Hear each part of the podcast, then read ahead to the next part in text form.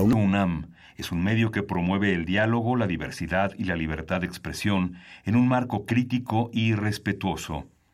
Los comentarios expresados a lo largo de su programación reflejan la opinión de quien los emite, mas no de la radiodifusora.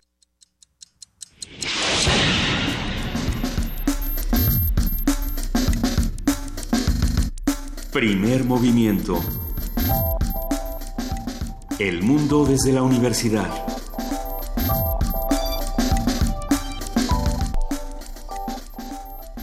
Siete de la mañana con siete minutos, ya es viernes 9 de febrero. Yo soy Juana Inés de ESA, está conmigo Luisa Iglesias. ¿Cómo estás, Luisa Iglesias? Yo, Mera. ¿Cómo estás, querida Juana Inés? Es bien, qué, qué desafortunado tweet, ¿verdad?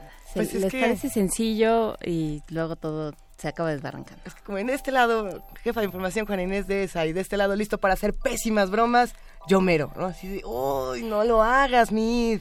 Eh, sí, bueno, para quienes no están al tanto, ayer se suscitó una, francamente, en Una términos de, en términos de timing, digamos, de, de capacidad y oportunidad para el chiste, Tatiana Cloutier tuvo un muy buen momento, porque respondió a un tuit donde, eh, donde José Antonio Mid, precandidato del PRI, decía, se neces- necesita México un presidente así y así, con Uy, de mil cosas. cualidades.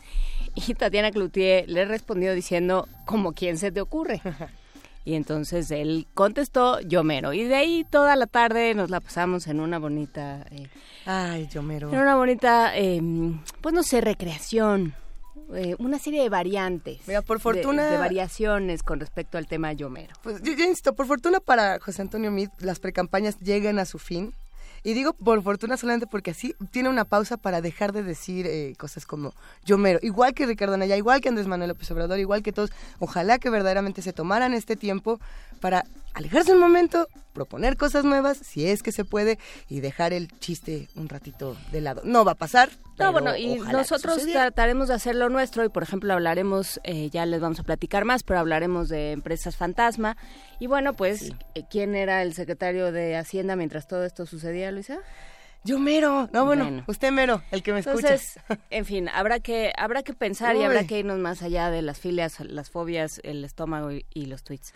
Muchas cosas ocurrirán esta mañana, pero además estamos emocionados porque el día de hoy en la Ciudad de México, la Ciudad de México se, se pinta de colores.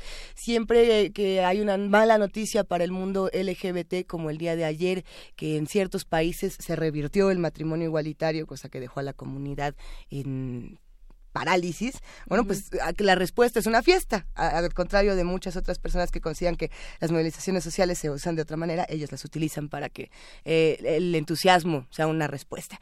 Y por lo mismo, el día de hoy nosotros vamos a hablar de drag queens. Aquí en la ciudad se va a presentar el colectivo de drag queens de RuPaul's Drag Race en el auditorio Blackberry.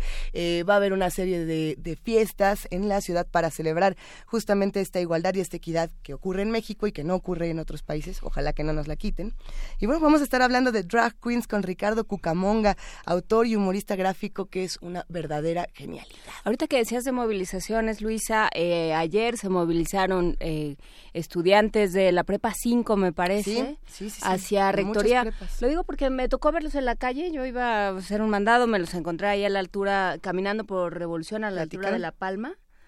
No, porque ya cuando yo los vi, yo iba caminando del otro lado de la acera, entonces era un poco complicado, pero, eh, pero lo que me sorprendió fue el orden y el, el concierto, literalmente, ¿no? Iban en una, en una cosa muy pensada, era un contingente, en que- un contingente muy pequeño. Si no, creo que es la prepa 8, ¿no? Eh, de- dentro de todas las prepas de- que están, porque eran muchas Marco. prepas. Sí, sí, sí. Sí, eran varios, eh, Varias va- prepas. era pertenecían a varias prepas, pero creo que fue un ejercicio interesante pensando en lo que va a suceder de aquí a que sean las elecciones, cómo se pone este país. Pues hay que seguir estudiándolo, queridísima Juana Inés. Movilizaciones que, que sean de una manera pacífica. ¿no? Evitemos la violencia tanto de los que se manifiestan como de las autoridades que deberían de protegerlos. Pero más historias por acá porque tenemos también un radioteatro sorpresa.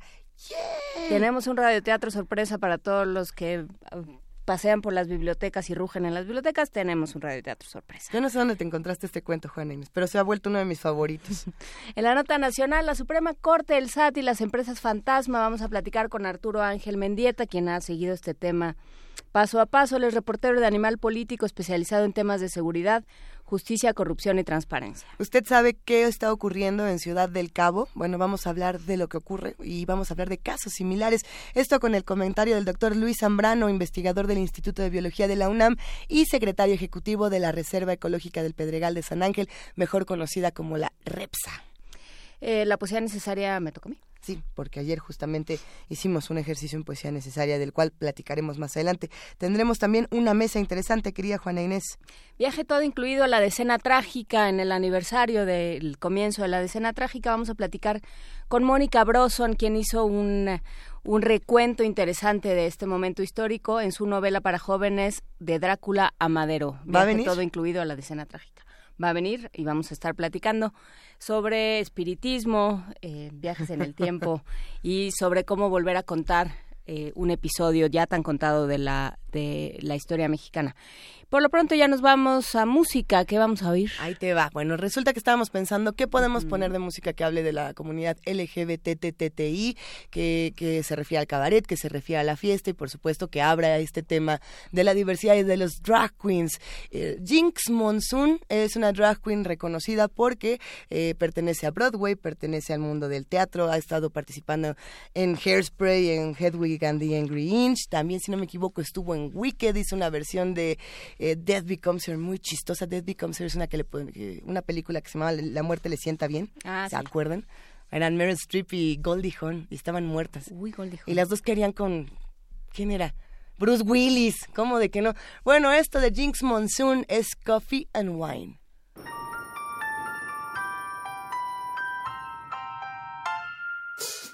Coffee and wine may sound crazy, but the thing of it is that without them both, I'm getting either hazy or dumb. The dregs of sober, I let the hours pass, just one for until the day is over and done. If only we had more time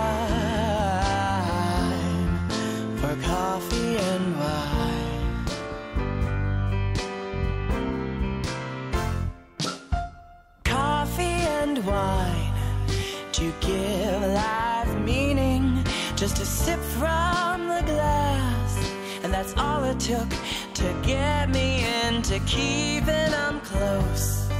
My favorite lovers, I'll spend the day with one. And at night before I'm slipping under the covers, I trade the partners that made me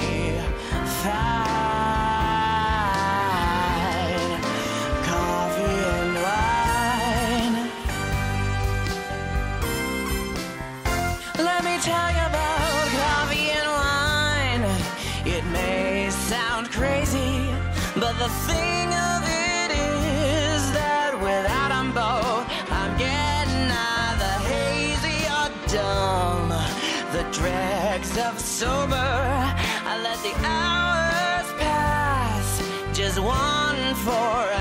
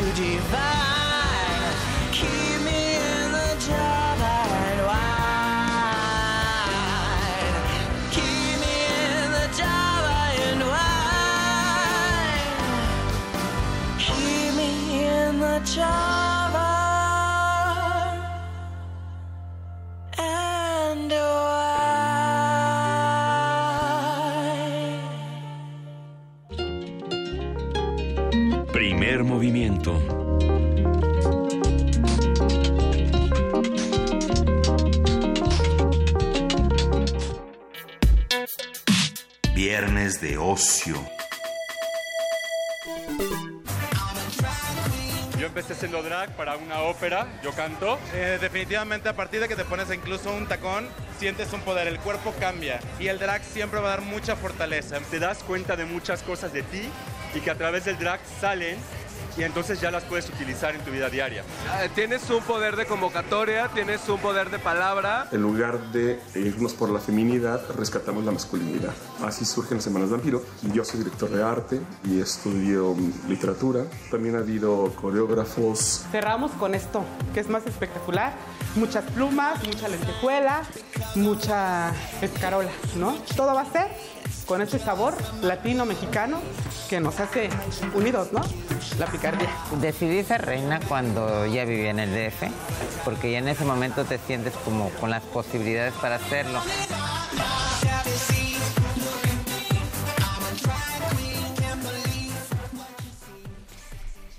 Vamos a la introducción que preparó Gina, nuestra muchacha de servicio social, que está haciendo su tesis sobre los drag. Entonces, Viene ya, Gina. ya en, Bien ahí. muy pronto la va a terminar, nomás que la dejemos irse a trabajar a su casa.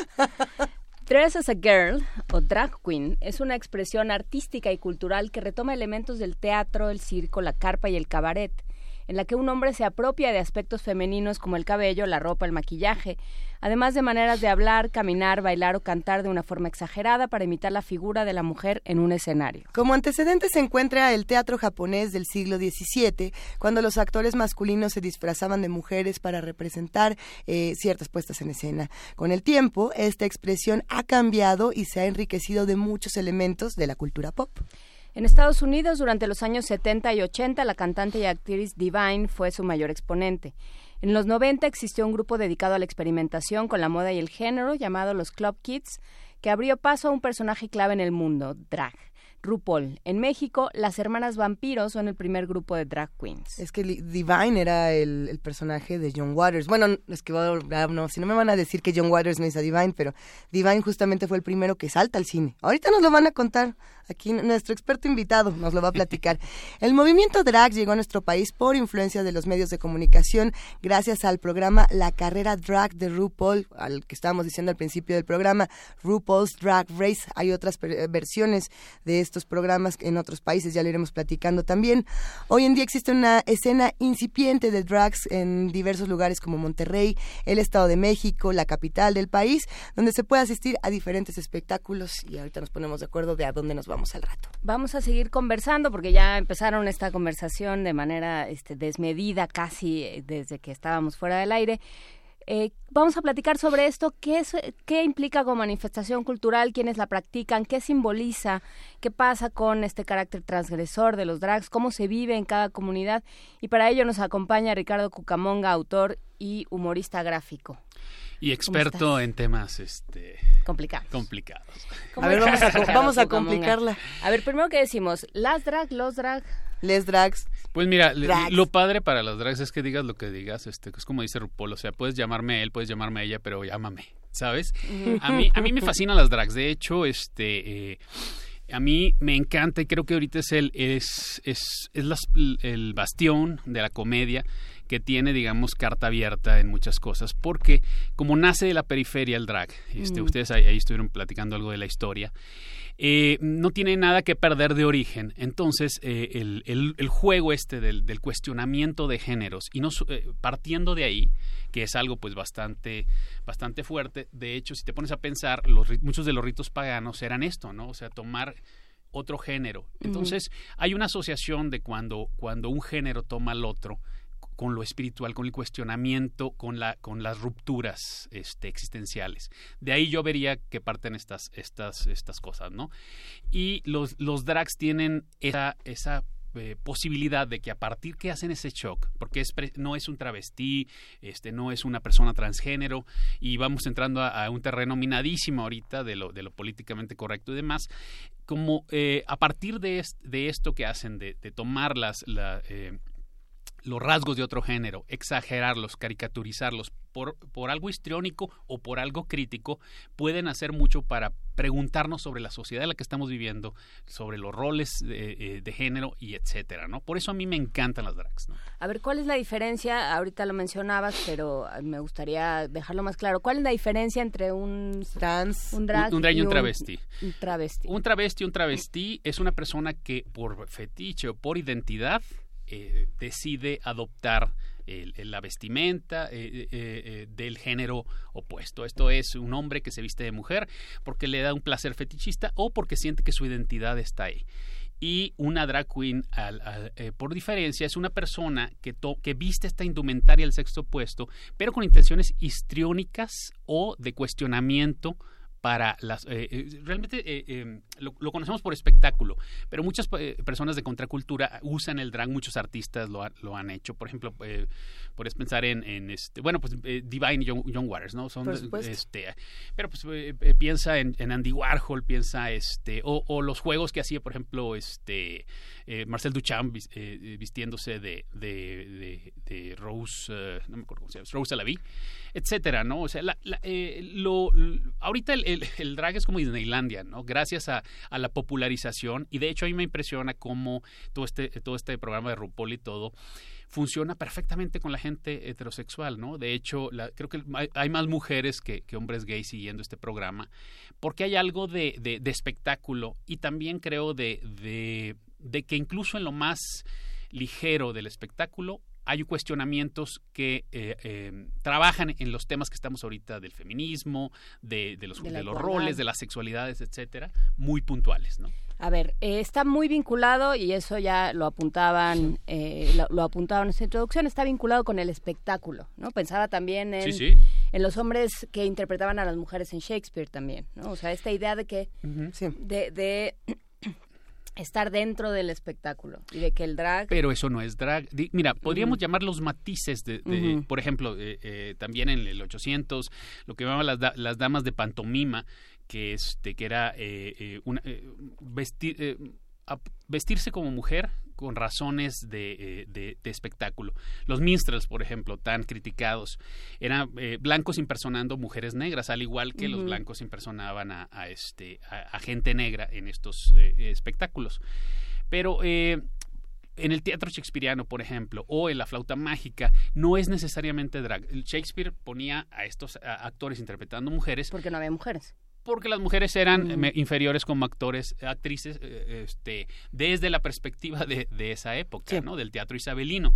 Eso no es drag, ¿no? El mm. drag eh, tiene que tener eso, la, la intencionalidad de al tomar esos, este, eh, digamos, em, atributos o, o, este qué es esto ya sabes los pelucones las este las cosas que nos representan el, el, el, la esencia del del sex del vamos a hablar de las drag, queens específicamente porque están las drag kings y todo eso no eh, eh, al tomarlo con esa intención humorística este o de, de espectáculo o de crítica es ese es el kit para decir esta es una drag queen pero el camino de la drag, del drag se puede ir como en dos actualmente, porque justamente fuera del aire decimos, es que en dónde empezó. si en los galerones del voguing, si empezó en 1800, si empezó más atrás, pero se puede dividir actualmente en el camino de la belleza, en el pageant, como en, la pasarela, en estas personas que tienen maquillajes perfectos, que tienen ropa asombrosa y que se moda, en estos seres, en estos particulares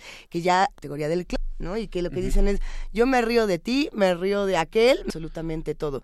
Parece que son extremos que no se llevan, ¿no? Los que se pueden reír de absolutamente todo y los que no se ríen de nada y lo único que quieren es perseguir un ideal de belleza perfecto. ¿Qué pasa ahí? De hecho, hay un chiste de Patton Oswald que dice, ¿cuál es la diferencia entre un, payaso y un travesti? Es un, es un payaso que no se detuvo. Justamente. Pero hay una pero hay una componente político importante. O sea, no, es o sea, no es nada más este no que porque podría ser una cosa eh, y no es, ¿no? O sea, hay una serie de personas, he dado mucho, tú lo has traído mucho a las discusiones, Luisa, lo que han hecho por comunidades, eh, el trabajo desde la transgresión, el trabajo, el discurso político desde la transgresión eh, y el darle la vuelta a una idea de feminidad eh, muy, muy sobajada, muy subyugada todo el tiempo. ¿Qué pasa con esto? O sea, ¿por qué si las mujeres son un, un género eh, que se ve siempre menos que los hombres o que se ha visto tradicionalmente menos que los hombres, ¿por qué, hace- por qué adoptar esos papeles? Pues mira, eh, también podrías pensar eso de la gente gay, ¿no? Este, si has estado en la sombra toda tu vida y hay una, una este, forma de, de conexión con las mujeres, es- Ujú. esto es, estás discriminado por esta, este patriarcado, por esta este, het- eh, heteronormatividad, pues eh, eh, es, es, es muy fácil hacer una conexión con, con, es- con, el, con, el, con las, eh, las mujeres que también han sido oprimidas, ¿no? Yo lo vería por ahí. Pero bueno, acuérdate de, de una onda, o sea, eh, lo polit hay muchas formas también de hacer drag. Eh, este, eh, hay drag por espectáculo, eh, desprovisto de razones políticas, y hay, y hay drag, eh, hay drag en el mundo del arte, y hay, y hay drag hecho específicamente para, para, para motivar un cambio social, ¿no? Eh, lo que sí eh, a mí mm, eh, hay que considerar es que muchos de los de los de los de lo que empezó el movimiento de los derechos gay fueron estas personas las drags la, la- la gente este transgénero la gente que, que- que le gusta el tra- le gustaba el travestismo en ese momento porque eran las personas que estaban eh, más en lo marginal y eso lo puedes ver en todas las eh, en el desarrollo de, de las comunidades en eh, por ejemplo aquí en México no desde desde los ranchos hasta los pueblitos la visibilidad viene primero de la gente que transgrede porque está está en, en el margen total no y, y como no tiene nada que perder en ese sentido de entre comillas esto es la persona que puede empezar a cuestionar y a moverse para hacer algo socialmente. Y eso es, es, es una de las ironías que mucha gente gay no o, o, este, eh, minimiza es- o, o aparta a estas personas eh, que, sin embargo, fueron las que movieron eh, el movimiento que, que ahorita nos permite tener estos derechos gay. ¿no? ¿Quiénes son eh, de los drag queens en México? ¿Qué, ¿Cómo se representa esta comunidad? ¿De dónde vienen? En Estados Unidos lo tenemos clarísimo Ya, con RuPaul, con Bianca del Río, con Claro, claro. muchos personajes muy actuales. En Inglaterra tenemos otros, por ahí salen otros históricos como Divine o como Lady Bonnie. En México de pronto decimos, bueno, la, la Boga hay. y la Maniwis o, o No, quién. no, sí hay. No, no, Mira, no, Por supuesto y, que no y hay. hay otros. gente talentosísima. Mira, este, gusta, eh, yo no diría que, que, por ejemplo, Tito Vasconcelos es drag, ¿no? Pero sí hace, Pero sí hace, hace, hace drag, ¿no? Este, eh, eh, es un actor que, que, que hace interpretaciones. Y además abrió todos los espacios para que Sí, esto y es, y es fabuloso. Yo, yo, por ejemplo, pondría este, como ejemplo lo, mucho el trabajo de, de, de Concelos. Las hermanas vampiro, que losas, de hecho, este, yo, los mejores aspectos de la ciudad y que menos, menos se sabe este, eh, eh, eh, gay que va a los bares y todo.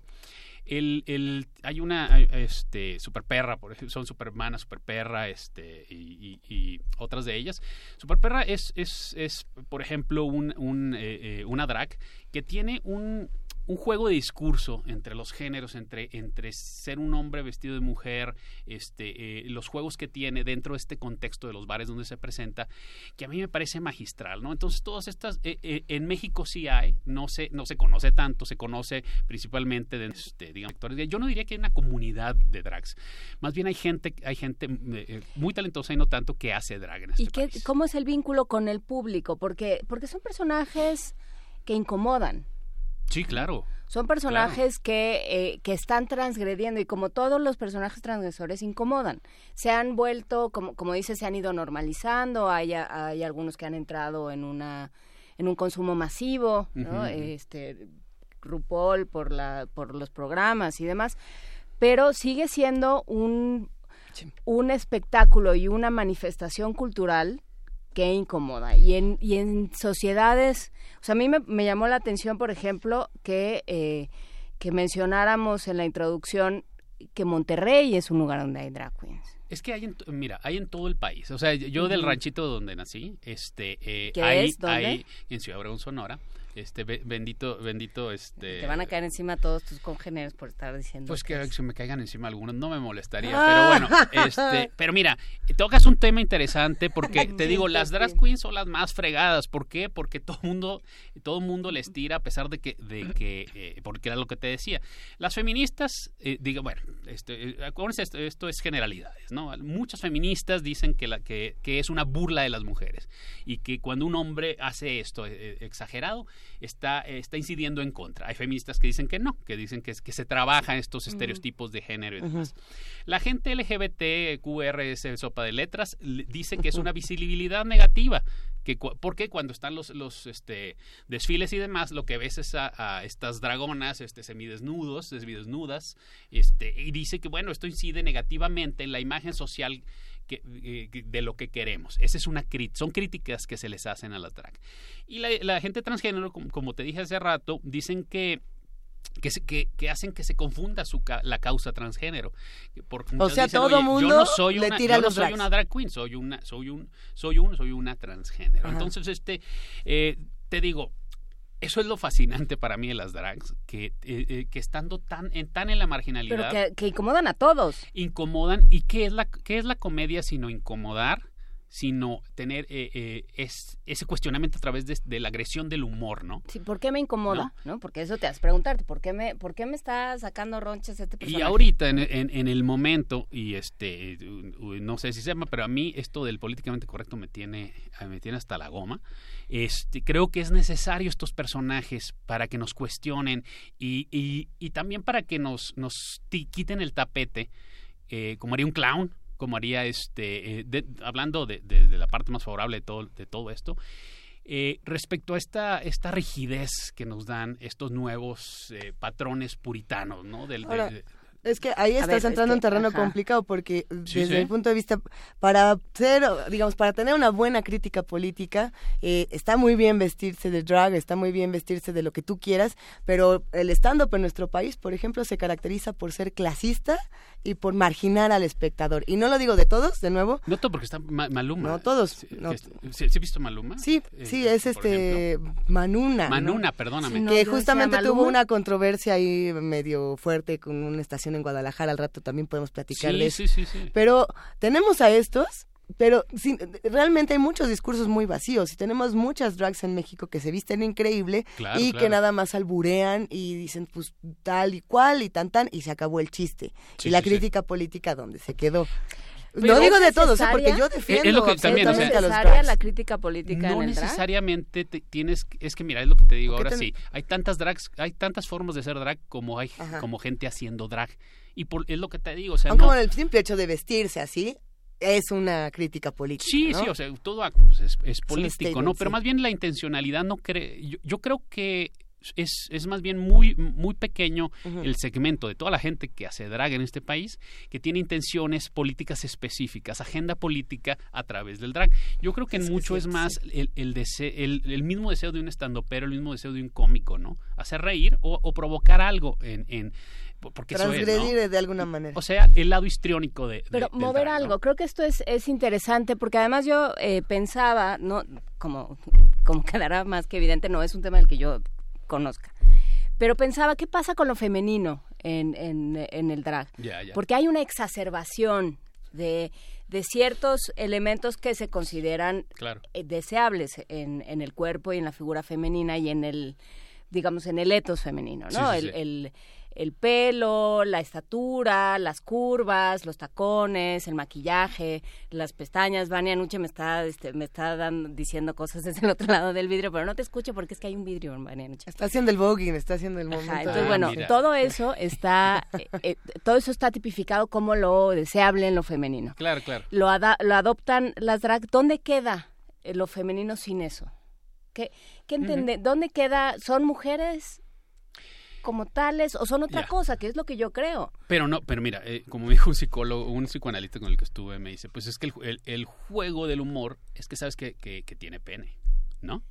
Ese es, eh, eh, y, y a partir de este, de este, eh, este shock de, de- de- de- de género real, con género representado, empiezan los juegos. ¿Y dónde queda lo femenino? Dices, ¿no? A mí lo que me fascina es cómo a partir de esta exageración de lo que se espera socialmente de la representación de lo femenino, te pone a pensar precisamente cuál es esa lógica de lo femenino en nuestra sociedad. Y eso es, es muy interesante y divertido del drag, porque el, el, digamos, un performer o una performer este, eh, que, que opta por el drag, sea drag queen, sea drag king, en, el, en, en parte de su discurso de humor, cuando está, cuando está en el escenario o cuando está en escena, en escena, digamos, una persona en un bar, este, es ese juego de soy un género, pero soy en otro. En el mismo momento, eh, de pronto te hablo como mujer, de pronto te hablo como hombre y de pronto te hablo como hombre y mujer al mismo tiempo. Y eso nos hace algo en el cerebro de, ay, ay, ay, o sea, ¿qué está pasando? Y te pone a cuestionar, ponte Claro. a pensar, o sea, ¿por qué una mujer, este, ve- ves a RuPaul, ¿no? Ves a RuPaul con esos, este, RuPaul tiene un- un- una cita que me encanta, que dice, es que yo no me he visto como mujer. Yo me he visto como una drag, porque las mujeres no usan unas plataformas del tamaño que yo traigo, no, unas bueno. pelucas del tamaño que yo traigo y estos vestiditos. Y es, es, es, es un juego interesante porque, bueno, dentro de la broma, como toda la, como toda la, la naturaleza del humor, pues están muchas de nuestras verdades que no queremos confrontar. ¿Por qué eh, esperamos esto de las mujeres? ¿Por qué, esperam- por qué la, feminidad, la feminidad se define de esta manera? Y los, los las drags este, eh, lo que hacen es ponértelo en la cara, incluso sin, sin, sin- sin que lo estés trabajando en lo consciente. Y eso me parece fabuloso de, de las drags como performers. ¿no? Podemos hablar de eh, este mundo como un espacio progresista que defiende los derechos humanos, bla, bla, Ya, ya, bla, ya. cuando sabemos que nada de eso es cierto y justamente abrimos el programa hablando de esta noticia de Bermudas que se convierte en el primer territorio del mundo en revertir la ley de matrimonio igualitario. ¿no? Y eso fue el día de ayer. Y pensamos, bueno, entonces, ¿cuál es la función social del drag? No solamente en, en mostrarle algo a los demás, sino también en formar comunidades que se defienden en territorios hostiles. Eh, justamente hablábamos también en un principio de las familias que se forman en, en los drags. ¿no?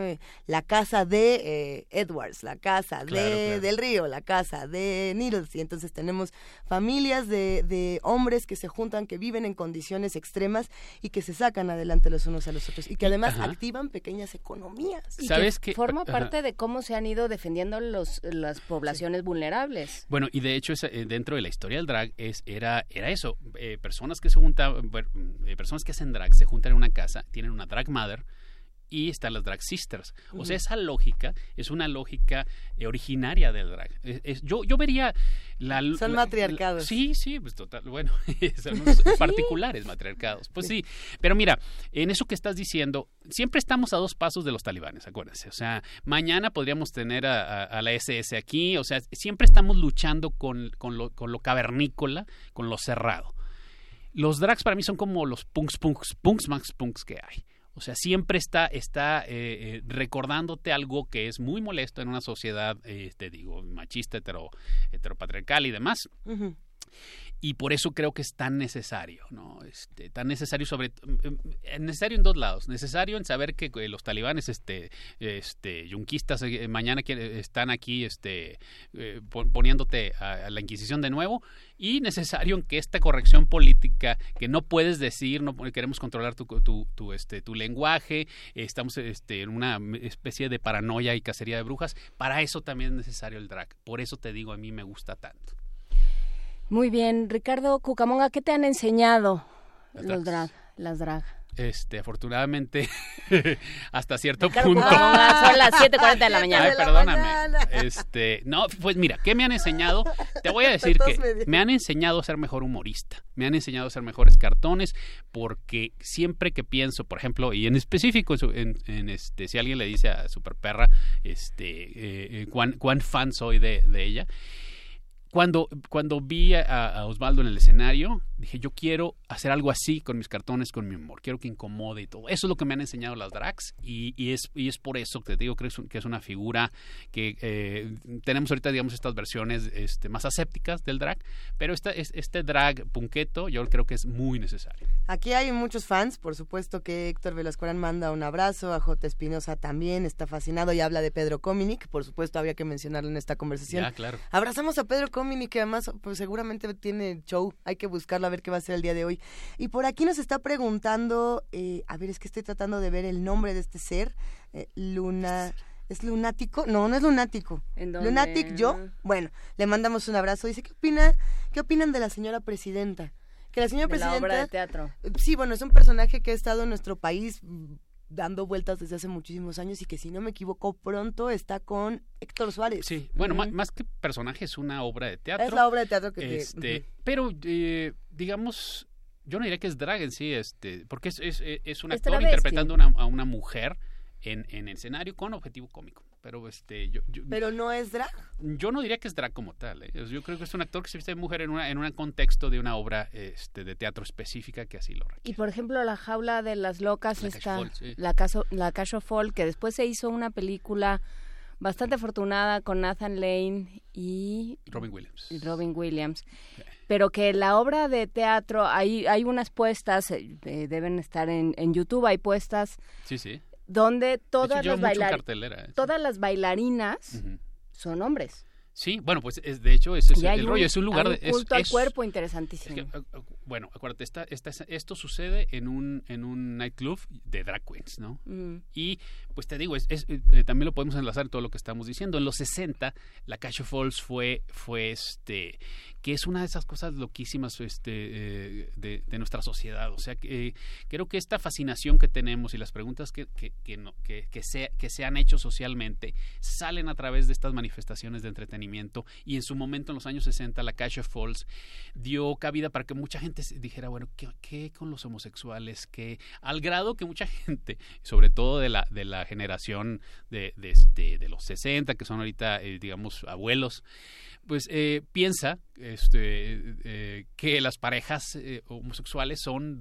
como en la Cacho Falls, dos, dos hombres muy afeminados, uno de ellos es una drag y otro es un hombre que se maquilla, son muy afeminados y todo, o sea, no, tanto así pegó cultura en aquel entonces. Pero bueno, lo, interesante de, de, estas cosas son como cómo canaliza la curiosidad y el interés social en, sociedades muy reprimidas, como, como la lógica de los 60 que, de donde salió esto. Recomendaciones para ir cerrando, querido Ricardo Cucamonga. ¿Qué leemos? ¿Qué vemos? Por aquí ya tenemos varias. Eh, saber de bueno, es que eh, tan... Este, Película, libro... Bueno, Divine tienen que ver a John, Waters, por supuesto. Almodóvar tiene muchísimas este, drags. Pues está Tacones Lejanos. con pues, ella, Tacones Lejanos. Bueno, eh, así a, grosso modo, este, pues, pueden ver de, de este, Tacones Lejanos de, este, de Almodóvar pueden ver este Pink Flamingos y toda esta transgresión de las películas donde salga Divine de, John Waters. Este, ¿Qué bueno, pasa con Transamérica, por ejemplo? ¿No, pues eso, eso, es, eso es una lógica trans, este, no, no, no, no es eso el drag. Pero fíjate que mira, yo creo que también lo que podemos sacar claro es, es, es, que es difícil esta confusión, ¿no? Decir, oye, bueno, ¿es un travesti o es un drag? Este, eh, eh, o es transexual. Bueno, esta es precisamente, podemos partir de esto para, para, para pues, eh, conocer cuáles son estas diferencias. De, y para entender que el mundo no es binario. Exactamente. Ni siquiera en el rollo de las, de las drags. Por ejemplo, están estas drags, Juan, Conchita la, la que, ¿se acuerdan de, de, este? La mujer que tiene barba. La mujer, el, bueno, es que no es el drag con barba. Que, a, mí me, mira, por ejemplo, a mí, no me gustan los drags con, barba, ¿no? Ah. No, no me gustan. Ah. Pero reconozco que a partir de que no me gustan, hay algo en mí que, que, necesita trabajo. Llamó Lady Morgana, Esas son las cosas interesantes. que es, si no me equivoco, en Monterrey, y dijo que... Bueno, le eches un ojo, que, le vas eso a querer. es lo interesante de, de esto y, y, por eso a mí me encantan todas estas propuestas. Te digo, para, para mí las drags son los punks más punks que hay. Hay que, hay que seguir siendo punks y si quieren, también drags. Recomendación la vamos a subir a redes sociales de John Waters, por supuesto, de Divine, de... Híjole, es que hay tanto. Pongan drag queen ahí, este, googleenlo, este, youtubelo. Hay, hay tanto, tanto, tanto, tanto. Y un beso a todos mis drags. Pues te agradecemos Están dormidas, todas están dormidas. Híjole, es cierto, Igual ¿eh? apenas se van a ir a dormir. Ah, eso puede ser. Hoy nos espera una noche muy divertida con muchos drags en la Ciudad de México. Ah, es cierto. Tratemos de celebrar que este todavía es un espacio de libertad y tratemos de conservarlo como tal, querido Ricardo Cucamonga. Y gracias por invitarme. Y creo que es, es interesante eso que dices. Si algo te incomoda en el humor, en, en, lo que estás viendo, pregúntate por qué. No está mal. Andrea Alcalá ah, escribió ayer, recuerden que es viernes de complacencias. Andrea Alcalá escribió ayer para pedir de la Electric Light Orchestra Shine a Little Love.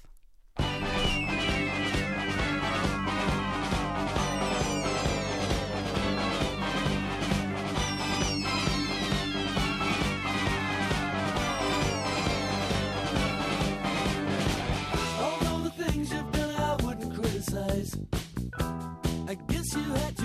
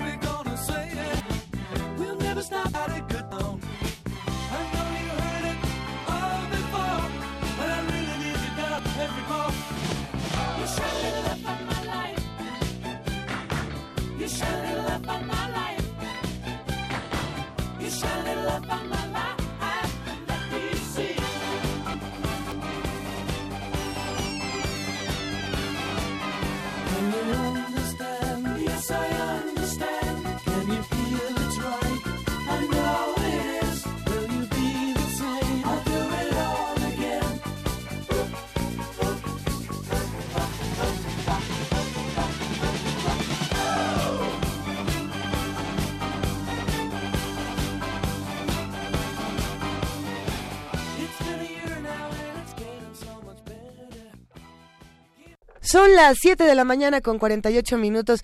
Ya me dijeron que deje de bailar sobre las consolas, que ya se nos atoraron a Juana Inés de esa y a Yomera los tacones ahí por andar No, yo echando no relajo. ¿Cómo de que no, Juana Inés? Y esas plataformas de No, fíjate 16... que desde el temblor he repensado mi... mi Sí, la verdad es que todos hemos repensado muchas cosas. Y mira, hasta se nos borra la Sí. carcajada y todo.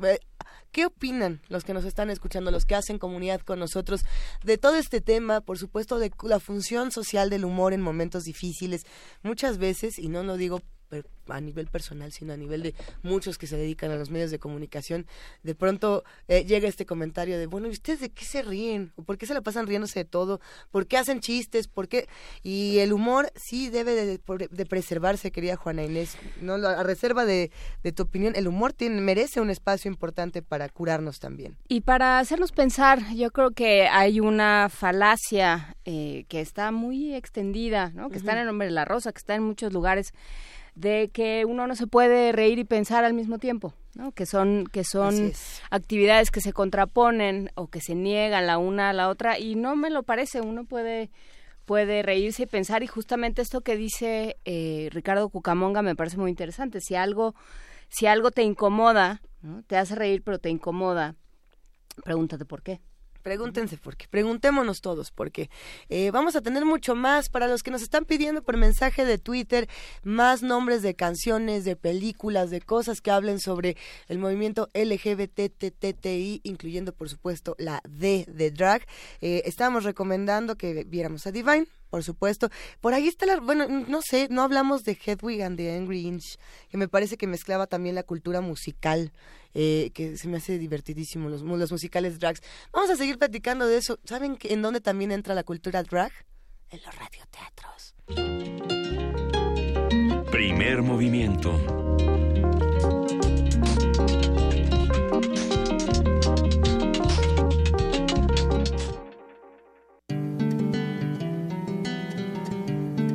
Para teatros, los radioteatros de primer movimiento.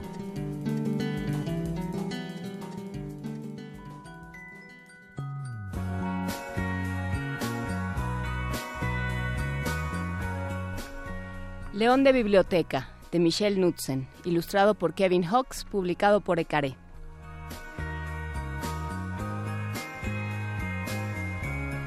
Un día apareció un león en la biblioteca. Pasó frente al mostrador de préstamos y desapareció entre las estanterías. El señor Mosquera corrió por el pasillo hasta la oficina de la bibliotecaria. Señora Plácida, está prohibido correr. Dijo la señora Plácida sin levantar la cabeza. Pero hay un león en la biblioteca. ¿Está quebrantando alguna regla? La señora Plácida era muy estricta con el reglamento. En realidad, no, no exactamente. Entonces déjelo en paz. El león merodeó por la biblioteca, olfateó el fichero. Se frotó la cabeza contra la colección de libros nuevos. Luego caminó hasta el rincón de cuentos y se durmió. Nadie sabía qué hacer. El reglamento no hablaba de leones en la biblioteca. Pronto comenzó la hora del cuento. El reglamento tampoco hablaba de leones en la hora del cuento. La cuentacuentos estaba un poco nerviosa, pero leyó el título del primer libro con voz clara y fuerte. El león alzó la cabeza. la cuentacuento siguió leyendo. El león se quedó a escuchar el siguiente cuento y el siguiente. Esperó otro, pero los niños comenzaron a irse. Se acabó la hora del cuento, dijo una niña.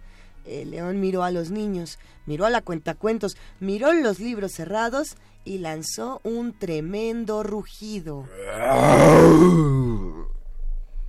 La señora Plácida salió rápidamente de su oficina.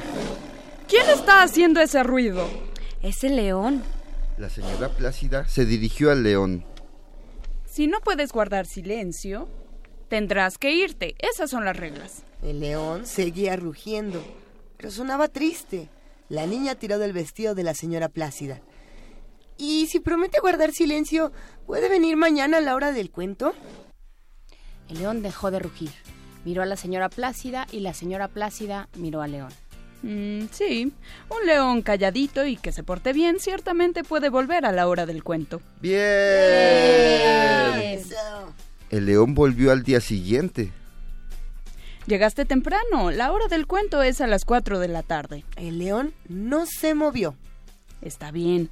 En ese caso podrías ayudar. Y lo mandó a desempolvar las enciclopedias con el mechón de su cola hasta que empezara la hora del cuento. Al día siguiente, el león volvió a llegar temprano. Esta vez la señora Plácida le pidió que la mirara los sobres de las cartas de notificación de préstamos atrasados. Pronto, el león empezó a ayudar sin que se lo pidieran.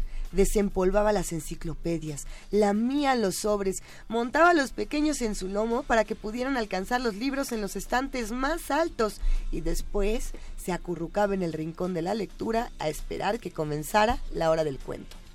Al principio, los usuarios de la biblioteca estaban nerviosos por la presencia del león, pero pronto se acostumbraron. En realidad parecía hecho para la biblioteca. Sus grandes patas no hacían ruido en el suelo. Era una cómoda almohada para los niños y ya no rugía más. ¡Qué león tan servicial! ¿Cómo hemos podido vivir sin él?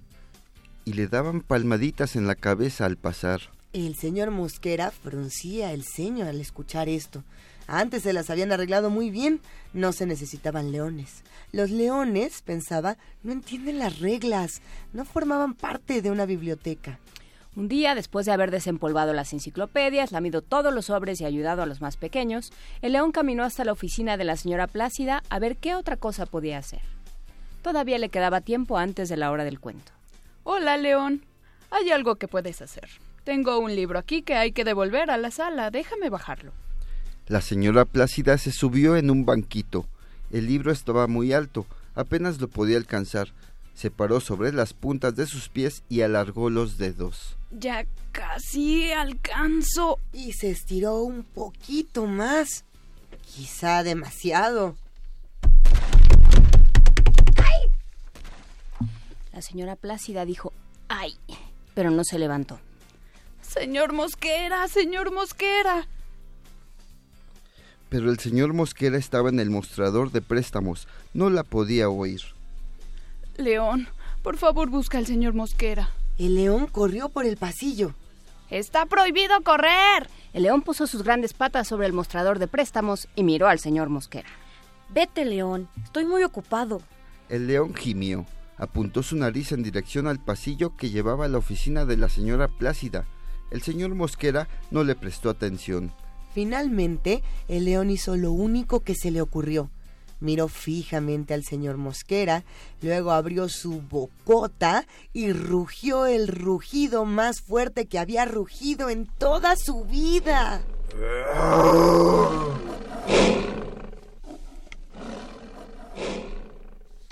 El señor Mosquera se quedó sin aliento.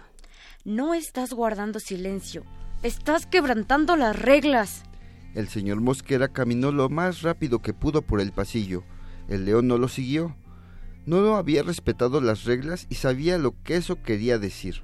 El señor Mosquera no se dio cuenta. Estaba muy ocupado caminando rumbo a la oficina de la señora Plácida. Señora Plácida, señora Plácida, el león quebrantó las reglas. El león quebrantó las reglas. Irrumpió en la oficina de la señora Plácida. No estaba en su silla. Señora Plácida, a veces hay una buena razón para quebrantar las reglas, incluso en la biblioteca. Ahora, por favor, llame a un doctor y ayúdeme a salir de debajo de mi escritorio. Creo que me fracturé el brazo. El señor Mosquera salió corriendo a llamar al doctor. Está prohibido correr. Al día siguiente, todo volvió a la normalidad. Casi todo. El brazo izquierdo de la señora Plácida estaba inmovilizado. El doctor le había dicho que no lo esforzara mucho. La señora Plácida no se preocupó porque pensó que tenía a su león para ayudarle, pero el león no apareció por la biblioteca esa mañana. A las cuatro de la tarde, la señora Plácida fue al rincón de cuentos. La cuenta cuentos estaba empezando a leer. El león no estaba allí. Los usuarios de la biblioteca pasaron todo el día levantando la cabeza de los libros o de las pantallas, esperando ver una conocida cara peluda. Pero el león no apareció. Tampoco apareció al otro día, ni al día siguiente. Una noche, antes de marcharse, el señor Mosquera entró en la oficina de la señora Plácida. ¿Puedo ayudarla en algo antes de irme, señora Plácida? No, gracias. Estaba mirando por la ventana. Su voz era muy bajita, incluso para una biblioteca. El señor Mosquera se quedó pensativo. Pensó que quizás sí había algo que podía hacer por la señora Plácida. El señor Mosquera salió de la biblioteca, pero no se fue a su casa. Caminó por las calles cercanas, miró debajo de los automóviles, se asomó detrás de los arbustos, escudriñó en los jardines, en la basura y buscó en los árboles. Finalmente volvió a la biblioteca. El león estaba sentado afuera, mirando a través de las puertas de vidrio. Hola, león. El león no le hizo caso. Pensé que quizá te gustaría saber que hay una nueva regla en la biblioteca. No se permite rugir a menos que haya una muy buena razón, como, por ejemplo, ayudar a una amiga en problemas. El león movió las orejas levemente. Luego se volvió, pero el señor Mosquera ya se estaba alejando. Al día siguiente, el señor Mosquera cruzó el pasillo y fue a la oficina de la señora Plácida. ¿Qué pasa, señor Mosquera? Pensé que le gustaría saber que hay un león, un león en la biblioteca. La señora Plácida saltó de su silla y corrió por el pasillo. Está prohibido correr. La señora Plácida no lo escuchó. Algunas veces hay una muy buena razón para quebrantar las reglas, incluso en una biblioteca.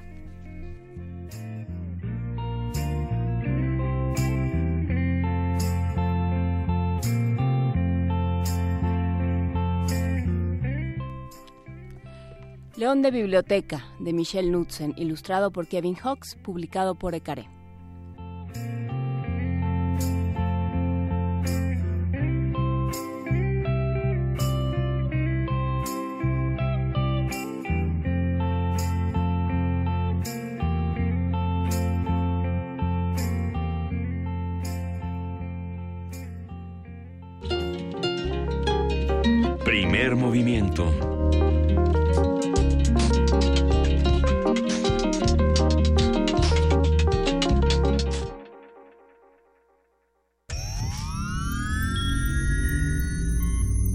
Hemos visto historias que definen la identidad de una época. Sentimos los trailers, la fila de las palomitas, los créditos y el número de los asientos. Nos gusta el cine. Todo el cine.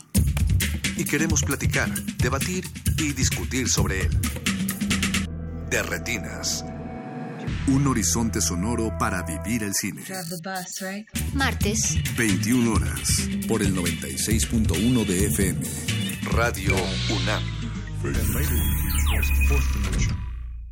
Durante años hemos trabajado en proteger el medio ambiente y lograr nuestras propuestas. Entendimos que protegiendo solo el medio ambiente, la otra mitad, la de tus necesidades básicas como tu economía y seguridad, requieren de mayor atención y mejores resultados. Soy José Antonio Amid, precandidato del Partido Verde a la presidencia. Soy un ciudadano sin militancia política y un servidor público con experiencia. Militantes verdes, apóyenme la votación interna y cuidemos juntos el ambiente entero de nuestro país. Partido Verde. Publicidad dirigida a los militantes, adherentes, simpatizantes e integrantes del Consejo Político Nacional y de los comités ejecutivos estatales del Partido Verde Ecologista de México. Habla Ricardo Anaya. El doctor José Antonio Mid Curibreña, de los poquísimos mexicanos que han ocupado tres secretarías de Estado, el único habiendo participado en dos gobiernos emanados de distintos partidos políticos. No nos sorprende porque es una consecuencia, sí, de su preparación, de su solidez técnica, pero es sobre todo una consecuencia natural de su verticalidad y de su extraordinaria calidad humana. Mensaje dirigido a los miembros de la Convención Nacional de Delegados, PRI. Tú, que cuando ves las noticias del gobierno actual piensas, ¿estaríamos mejor? Con ya sabes quién. A ti que durante el gobierno de Calderón pensabas, ¿estaríamos mejor con ya sabes quién? A ti, que después de ver lo que hizo ya sabes quién en la Ciudad de México, llevas 12 años pensando que estaríamos mejor con ya sabes quién. A todos ustedes les tenemos una gran noticia. Sí estaremos mejor y ya sabemos con quién. El PT está de tu lado. Juntos haremos historia. Los labios más grandes, la cintura reducida, el cabello más claro, las medidas desmedidas. El precio de la belleza. Radio UNAM te invita a reflexionar sobre cómo la belleza física se ha convertido en una muestra de estatus social con la puesta en escena El test de Ponte Bella, de Natalie Jackson. Todos los lunes de Teatro de Febrero a las 20 horas en la Sala Julián Carrillo de Radio UNAM. Adolfo Prieto 133, Colonia del Valle, cerca del Metrobús Amores. Entrada libre. Dicen que para ser feliz y exitosa hay que ser bella. Dicen. Radio UNAM. Experiencia sonora. Primeros meses de gobierno, He recorrido pueblo por pueblo y casa por casa. primeros meses de gobierno, para jóvenes que no lo tienen. meses de gobierno, Es momento que los políticos guarden silencio. Y hablen los ciudadanos. Nuestras propuestas nacen al escucharte a ti. Con Nueva Alianza es de ciudadano a ciudadano. Publicidad dirigida a los militantes, simpatizantes e integrantes del Consejo Político Nacional del Partido Nueva Alianza. Entre los muchos problemas que hoy tiene México, este 2018 nos trae dos noticias. Una buena y otra mejor. La buena es que el PRI ya se va. Y la mejor es que juntos vamos a construir un México nuevo, en donde sí se haga justicia y vivamos en paz. Con nuevas ideas, vamos a cambiar la historia. Ricardo Anaya, precandidato a presidente de México. PAN, el cambio inteligente. Mensaje dirigido a militantes del PAN. Habla Ricardo Anaya. El doctor José Antonio Mir Curibreña, de los poquísimos mexicanos que han ocupado tres secretarías de Estado, el único habiendo participado en dos gobiernos emanados de distintos partidos políticos. No nos sorprende porque es una consecuencia, sí, de su preparación, de su solidez técnica, pero es sobre todo una consecuencia natural de su verticalidad y de su extraordinaria calidad humana. Mensaje dirigido a los miembros de la Convención Nacional de Delegados, PRI. A bordo de la nave de la Resistencia existe una habitación que nunca se abre. Nunca se abre. Excepto la última hora del último día de la semana. Ahí- Ahí vamos a reírnos del mundo, a demoler los muros con canciones, a bailar en la posición que queramos. Todos eligen la música, todos la disfrutan. Todos la bailan. El Buscapiés. Tú eres el alma de esta fiesta. Viernes, 22 horas. Por el 96.1 de FM. Radio UNAM.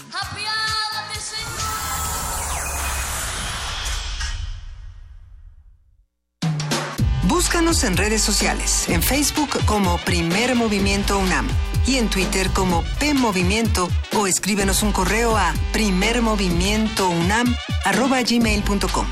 Hagamos comunidad. Y en este momento son las 8 de la mañana con 6 minutos. Como ustedes saben, es viernes 9 de febrero y estamos aquí en esta segunda hora de primer movimiento. Querida Juana Inés de esa, ¿cómo estás? Muy bien, muchas gracias. Regresando de una primera hora donde con- conversamos sobre el carácter político, eh, transgresor y todo lo que nos dice la cultura drag. Estuvo bueno. Fue, bueno. fue muy interesante, eh, ya nos dicen por supuesto que seguramente hay temas más importantes o significativos. Creo que eh, las poblaciones y discursos y la posibilidad de convertir lo que damos por hecho en otra cosa eh, y la posibilidad de incomodar con el humor siempre es eh, significativo, pero bueno, cada quien tiene eh, derecho a elegir. Cada quien tendrá derecho a elegir y por supuesto que hay otras respuestas interesantes de los que hacen comunidad con nosotros. Por aquí, por ejemplo, Edgar Chávez nos dice, creo que la risa y el pensar no solamente van de la mano, es más, entre más se piensa, más razones se encuentran para reírse. Eh, sí, ¿no? Completamente de acuerdo. Y, Ah, y para también darse a la depresión, ya cada quien elegirá. Pues ya decían muchos personajes, es gracioso porque es verídico. Pero bueno, a ver, Abraham Alonso nos dice, es una cuestión química, la risa es una droga natural, lo que genera. Eh, mm, hablando de un poco de lo que significa el humor, agradecemos a todos los que nos están escribiendo y hacen comunidad con nosotros en arroba PMovimiento y en diagonal Primer Movimiento UNAM. El teléfono en cabina es... 5536-4339. Y se lo podemos repetir a mi abuela porque ayer me dijo, tú que te lo sabes de memoria y no se lo pude decir. Es 5536-4339, doña Sabina. Ahí está, abuela. Y te lo dijo Juana Inés, para que veas. Hay comentarios de Diogenito, que le gustó muchísimo el cuento. Le mandamos un gran saludo a nuestro querido Diógenes. A Cocina Solar también le mandamos un gran saludo. A Gem, a P, mejor conocido como Letras en el Aire. Y en un brevísimo paréntesis y hablando de risas, eh, le agradezco muchísimo a todos los radioescuchas que el día de ayer se sumaron a la guerra de GIFs para reírnos un poco de, de todo lo que nos indigna en redes sociales de este momento de, De los, de los movimientos violentos que generan más violencia. pues lo que se hizo fue un montón, subir muchos GIFs para justamente generar humor y no generar violencia. Porque Eh, yo estuve viendo las reacciones a un comentario muy desafortunado de y muy fuera de lugar de Daniel Bisoño, por el No, cual bueno, lo, lo sí. sancionó y le llamó la atención la, la eh, Comisión Nacional para Prevenir la Discriminación. Pero eh, me acordé de ti que dices que no puede ser que los comentarios violentos se sancionen con más violencia. El comentario, para los que se perdieron esta controversia en redes sociales, por ahí lo, lo podrán encontrar porque además se volvió trending topic en Twitter, fue que Daniel Bisoño dijo en su, en su programa que ojalá hubiera una ley para poder atropellar ciclistas. Ese fue el comentario. Eh, Notoriamente era una muy mala broma, pero bueno, este tipo de bromas justamente son las por las que uno debe di- disculparse, ¿no? no y, y no hacerlas de Porque entrada, incitan ¿no? al odio, que es lo que hemos platicado aquí Así con. Alejandra Haas de, del CONAPRED y, de- y en muchos otros espacios, ¿no? Pero La sí, respuesta en redes sociales a mí me pareció muy violenta, espeluznante. muy violenta. espeluznante. Si Daniel Bisoño dice o no dice, no caigamos en su mismo juego, ¿no? Que era lo mismo que comentábamos en ocasiones anteriores cuando este personaje, eh, Cayo de Hacha, anunció que iba a cambiar de horario y bueno, eh, le llovieron unos insultos que uno decía, bueno, si él se dedica a insultar, usted no tiene por qué regresarle, ca- caer en ese y a juego. usted le molesta que se dedica a insultar, no insulte a cambio. Pero bueno, es, Es un juego, es un círculo vicioso, violencia y, y lleva a la violencia. Pero hay mucho más que seguir platicando, queridísima Juana Inés. Que- vámonos a la nota nacional. Ándale, vámonos. Primer movimiento.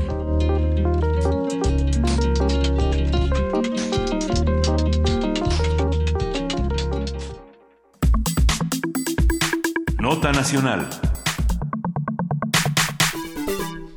La primera sala de la Suprema Corte de Justicia de la Nación determinó que son legales y constitucionales las listas con los nombres de empresas fantasmas que publicó el Servicio de Administración Tributaria desde hace cuatro años. Con esta resolución, aprobada con tres votos a favor y dos en contra, el SAT podría investigar a las compañías que simulaban operaciones y han sido utilizadas principalmente para evadir impuestos y desviar recursos públicos. La medida fue apoyada por el Consejo de Participación Ciudadana del Sistema Nacional Anticorrupción y por la Organización Contra la Corrupción y la Impunidad, los cuales afirmaron que no aprobar la legalidad de los listados sería retroceso en la lucha contra el desvío de recursos y la delincuencia organizada en México.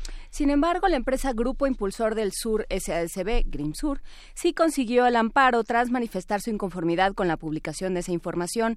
Cito, por considerar que los listados son inconstitucionales y violan las garantías de defensa y de legalidad previstas en la Constitución. Este tema ya lleva unos días dando vueltas y no lo vamos a soltar. Unos meses. eh, Unos Pregúntale a Arturo Ángel que se ha dedicado a ello. Justamente saludamos con muchísimo cariño y admiración a Arturo Ángel Mendieta, reportero de Animal Político, especializado en temas de seguridad, justicia, corrupción y transparencia. ¿Cómo estás, Arturo Ángel? Buenos días. No, hola, ¿cómo están? Muy buenos días. Un placer estar con ustedes nuevamente. A ver, Arturo Ángel, tú que te has dedicado en, en cuerpo y alma al tema de las empresas fantasma, ¿cómo, em, ¿cómo recuperar este tema? ¿Desde dónde verlo?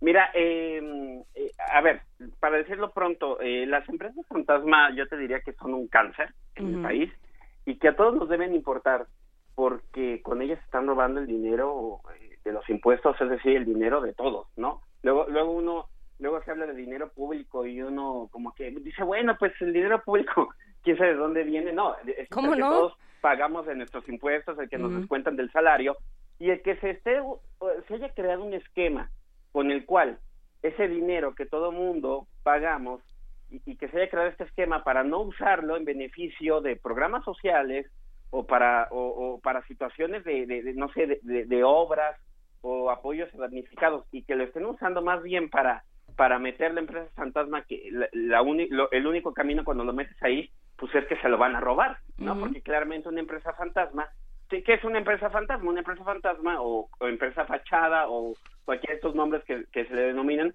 pues es una compañía que realmente solamente existe en un papel y en sus facturas y en las facturas que emite, ¿no? Pero si uno va a buscar a la empresa, pues no hay tal empresa en ninguna dirección y muchas veces los que aparecen como dueños de esa empresa, pues tampoco son empresarios, por lo tanto, por sentido común, esa compañía nunca va a hacer, eh, nunca va a poder hacer lo que le asignen en un contrato, ¿no? Entonces, eh, hace ah, el SAT, el Servicio de Administración Tributaria, el SAT, eh, cuando estaba Aristóteles eh, Núñez, eh, por ahí del 2013, pues comenzaron a darse cuenta, eh, en efecto, de la magnitud de compañías falsas que se estaban creando, ¿no? Que, que realmente no las crearon solamente para asignarles contratos y robarse dinero público. De hecho, estas empresas vienen de años atrás y se crearon primero para un tema de evadir impuestos, para justificar eh, eh, eh, gastos, etcétera, cosas más fiscales. Pero bueno, ya sabemos que para la corrupción siempre hay mucha imaginación y Ujú. entonces a alguien se le comenzó a ocurrir, ah, ¿por qué no les asignamos contratos públicos, no? Entonces empezaron a usarse también para desviar el dinero público y luego, por cierto, también se han usado en campañas electorales y, se- y, y los eh, expertos advierten que se van a usar este año también y que es un área muy poco explorada, ¿no? Entonces, sí. eh, el SAT se da cuenta de esto y pues comienza a publicar desde hace cuatro años listas de compañías fantasma, ¿no? Ya sea que ellos con sus estrategias, que no te las revelan cuáles son, hacen verificaciones de ciertas compañías o incluso como pasó por ejemplo con el caso de las empresas fantasma de, de- Veracruz, el, el reportaje que publicamos en Animal Político en mayo de 2016, el SAT vio las empresas y dijo, ah, voy a verificar esas y las agarró y en efecto se dio cuenta que no existía nada y que todo era una simulación y también las metió en su lista. La lista, que es como una lista negra, es importante no solo porque, pues, digamos, se le da el quemón a las empresas ahí, ¿no? De, de estas compañías son falsas y que además a nosotros como periodistas de entrada, déjame decirles que nos sirve mucho porque cuando uno ve estas listas de compañías fantasma, pues este, te pones a investigar, ¿no? Que, que se han tenido contratos, etcétera. Pero además, pues, porque cuando una empresa llega a esa lista es porque ya se le anularon todas sus operaciones y todas sus facturas con las consecuencias que eso pueda tener. O sea, ya le como- llegaron 20 mil veces el mail de se le invita a cumplir con sus obligaciones fiscales, el, el amable Ajá, mail sí. que nos llega a todos. Exactamente, sí. primero, primero la buscan y no la encuentran en la dirección, en la dirección y luego el SAT al no encontrarla se pone a revisar, oye, y este, esta empresa que yo no ubiqué ha emitido 20 facturas, por ejemplo, ¿no? Entonces, en efecto, o sea, a través del diario oficial y a través de, si tienen datos de contacto, pues le dicen, oye, compañía fulanita, tienes que venir a demostrarme primero si ya estás en otro lado y cambiaste de domicilio fiscal porque yo ya no te encuentro donde te fui a buscar. Y segundo, tienes que demostrarme que todo lo que has facturado aquí lo pudiste hacer en algún momento y con qué recursos humanos o materiales, porque no me queda claro que realmente tengas infraestructura para ello. Y entonces este hay unos pla- hay un plazo de un mes y la empresa no se presenta o presenta papeles, el SAT los evalúa y si el SAT a su criterio considera que eso no justifica este las operaciones que dice que hizo, pues las, las mete en esta lista, ¿no? A ver, pero entonces el, el SAT está, es- está haciendo la averiguación y está haciendo la publicación. Pe- Ajá. y sin Yo embargo, quiero entender qué hizo el SAT exactamente. es que yo lo que quiero entender es si la, si la Secretaría de Hacienda es esquizofrénica, porque entonces hubo una parte de recursos que iban hacia un lado y se fueron, y que pasaron por Hacienda, como todo el Este- dinero en este país. ¿O no? ¿O qué pasó? Eh, pues, eh, a ver, depende del caso en particular, ¿no? Es decir, por ejemplo, estamos hablando del tema de Veracruz. Bueno, el, el Hacienda le daba dinero público a Veracruz y Veracruz, en teoría, como cualquier estado, tiene que gastárselo bien, ¿no? No, no se lo gastaban bien y entonces este pues lo desaparecían porque además la Auditoría Superior de la Federación llevaba años eh, publicando cómo, cómo, cómo se lo gastaban. Entonces, pues, a ver, una cosa es que el, eh, Hacienda le dé dinero a los estados y otra cosa muy distinta es que los estados eh, lo desvían literalmente, ¿no? Entonces, son, son, son dos, dos momentos distintos para, para, para dejarlo claro. Entonces, evidentemente, el, SAT sí, yo creo que es una pregunta muy lógica la que ustedes hacen porque el SAT cuando detecta que, como pasó en Veracruz, que se está dando dinero público a empresas fantasma, el SAT sanciona a la empresa, pero en teoría no sanciona al gobierno, ¿no? Se supone que es un momento más avanzado de la investigación que en donde, pues, oye, nosotros incluso cuando pasó el caso Veracruz le insistíamos al SAT en esa parte. Está bien que metieras a las listas, a las empresas, a la lista de empresas fantasma, pero pero quien las contrató fue el gobierno de Veracruz con dinero público, ¿no? Entonces, para el gobierno, ¿qué sanción hay? Y en teoría ellos dicen que hay una investigación y habrá sanciones fiscales, pero bueno, lo cierto es que eh, hasta el momento yo no sabría decirles con certeza porque el SAT nunca nos lo dijo, qué tipo de sanciones hubo por ese lado. Claro, el SAT no dice ni cómo lo hizo, ni qué hizo después. Y ya se van. Y ya se acabó. Ahora, ahora eh, insisto, yo creo que de todas formas, a ver, eh, esto es algo que, se ha hablado con los expertos eh, y, como sea, el que haya una lista de compañías fantasma es un primer paso. Yo y yo y varias veces lo hemos lo, hemos dicho, este eh, no es que eso sea suficiente, ¿no? Pero como se hace trata de dar, de dar pasos hacia adelante y no hacia atrás. Y el hecho de que por lo menos hay un primer listado donde se están incluyendo compañías que ya sea en el ámbito privado o en el ámbito público simulan operaciones ese es un paso importante porque estas compañías se utilizan para muchas cosas, como les comentaba, no solamente para, para robarse dinero público. Entonces, ahora, evidentemente, eh, y me lo decía, por ejemplo, Luis Pérez de Hacha, que es experto en estos temas y miembro del Consejo Ciudadano del Sistema Anticorrupción, él me decía, es que, pues, por cada empresa que descubren y que la meten en la lista, hay otras 100 o 200, ¿no?, que están allá afuera y que siguen operando. Y es verdad, pero por lo menos, insisto, pues se trata de dar pasos hacia adelante, no pasos hacia atrás. Y en ese sentido era importante este tema de la Corte, porque si la Corte hubiera declarado que era inconstitucional el artículo 69 del Código Fiscal, que es el que permite hacer el procedimiento de verificación y que cuya consecuencia es que a una empresa se le anulen todas sus operaciones y terminen en estas en estas listas negras, pues si se anulaba ese artículo, pues nos íbamos a regresar en el tiempo como cinco o seis años fácilmente y, y además a ver, no solamente en el tema de investigaciones periodísticas, ¿no? Para nosotros evidentemente es un elemento importante cuando estamos haciendo un reportaje, darnos cuenta que la empresa que estamos investigando ya el SAT la investigó y está en una empresa en una lista de empresas fantasma, pero también hay varios casos penales, e, e, el caso de Javier Duarte, el caso de César Duarte y varios casos más donde las propias autoridades han utilizado ese elemento como una de sus pruebas. Imagínense si eso hubiera desaparecido, pues es perder un elemento valioso tanto en el tema de investigación judicial como incluso en el tema de investigación periodística. Insisto, aunque lo importante también es el hecho de que de, que se de que estas empresas por lo menos las que se van descubriendo pues van siendo anuladas eh, y, ya no pueden seguir emitiendo facturas por cosas que nunca hacen ¿no? claro Ahí, por ejemplo, eh, nos mandan comentarios interesantes y, uno de ellos es eh, qué pasa con el GAFI, con, con este espacio justamente. Eh, este grupo de acción. Este, este institución intergubernamental que se crea por el G7 y que justamente vigila todo este tipo de casos. ¿Ha entrado, ha calificado de alguna manera las acciones del SAT? No, no, hasta el, hasta el momento no, aunque yo, por lo menos que yo sepa, no pero eh, en ese en ese punto digo sí quisiera insistir y ser claro no mm. eh, yo creo que eh, en el tema de la corte no es que el SAT sea el culpable ahí eh o sea yo creo que el SAT de la medida eso claro a ver uno quisiera que ellos hicieran mucho más no pero honestamente de, si a mí me preguntan yo las únicas dos instituciones que en los últimos años he visto que han hecho algo por, por, por, por avanzar en el combate en los, eh, eh, avanzar en el combate en, temas de corrupción es la Auditoría Superior de la Federación y el Servicio de Administración Tributaria.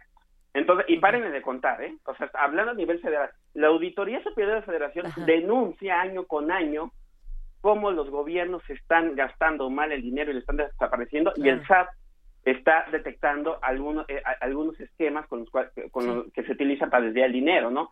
Claro, ya no pasa nada luego porque hay que recordar, por ejemplo, que todas estas denuncias, tanto del SAT como de la auditoría, llegan a, a, la PGR y en la PGR pues no hay ni procurador, no hay ni procuradores y bueno, ese ya es otro tema, está pendiente, se tiene que crear la Fiscalía General, pero yo insistiría un poco en, que, en ese sentido de que este, si bien tampoco estamos en el escenario ideal, la auditoría y el SAT pues sí han hecho, por lo menos han hecho algo, ¿no? Es que en, las últimas discusiones que hemos tenido y hablando en, términos de lo más superficiales, querido Arturo, eh, casi casi se dividen en, quién es más malo, el SAT o la PGR. Y esa ha sido una pelea que hemos llevado en muchas semanas y, y es mucho más complejo que eso. Justamente lo que nos estás contando es que hay muchas más cosas que se tienen que estudiar.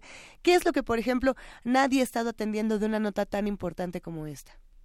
Pues yo, a ver, yo creo que, eh, eh, híjole, esto es que hay un montón de cosas, pero yo insisto que el problema, eh, en donde estamos atorados en este momento, realmente es en la, eh, eh, en la incapacidad institucional que tenemos para, para investigar. Investigar ya, ya en términos penales, ¿no? Es decir, yo creo que el SAT tiene una maquinaria, y bueno, hablando de Hacienda en general, tiene una maquinaria importante con la cual ellos, ellos, ellos detectan muy bien casos de de posible lavado de dinero, detectan empresas fantasma. La Auditoría Superior de Federación tiene una muy buena estructura. Bueno, ya se acaba de ir el auditor en diciembre, hay que ver qué pasa ahora, ¿no?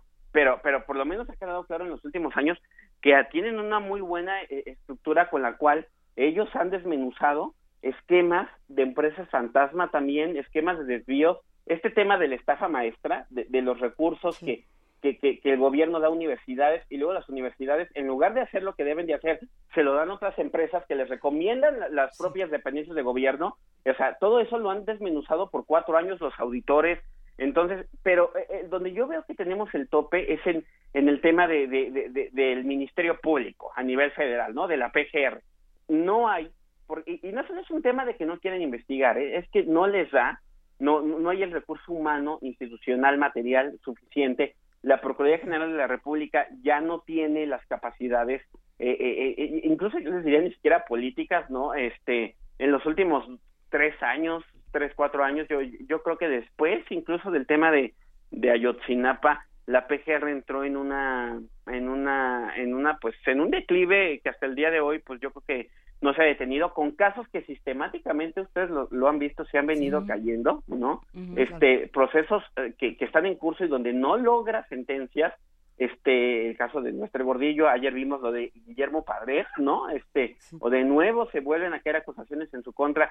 Hemos visto la actuación en el caso de Javier Duarte en las audiencias muy deficiente entonces yo les diría que, que en este momento donde tenemos un un cuello de botella que es el que hay que atender es en el de la PGR. De ahí que sea muy importante que, y, creo que es en lo que tenemos que poner atención en los próximos en las próximas semanas y meses en lo que va a pasar en el Congreso para que se, se elija tanto al fiscal general como al fiscal anticorrupción. Porque más y no porque ellos dos lleguen y porque cuando habiendo fiscales todo se resuelva pero tiene que haber fiscales porque por ley ellos son los que tienen que poner en marcha todo lo demás, ¿no? Entonces, la PGR no se va a convertir en Fiscalía General si no hay un fiscal primero nombrado y no va a haber Fiscalía Anticorrupción si no hay primero un fiscal nombrado. Entonces, yo creo que ese es, en la vorágine que representa estar inmersos en un proceso electoral que acapara planas y espacios, hay un, hay un tema clave para el país que es el nombramiento de estos dos fiscales que son los que tienen que poner en marcha esta transformación y si no, pues va a seguir pasando lo que pasa en el caso de Javier Duarte,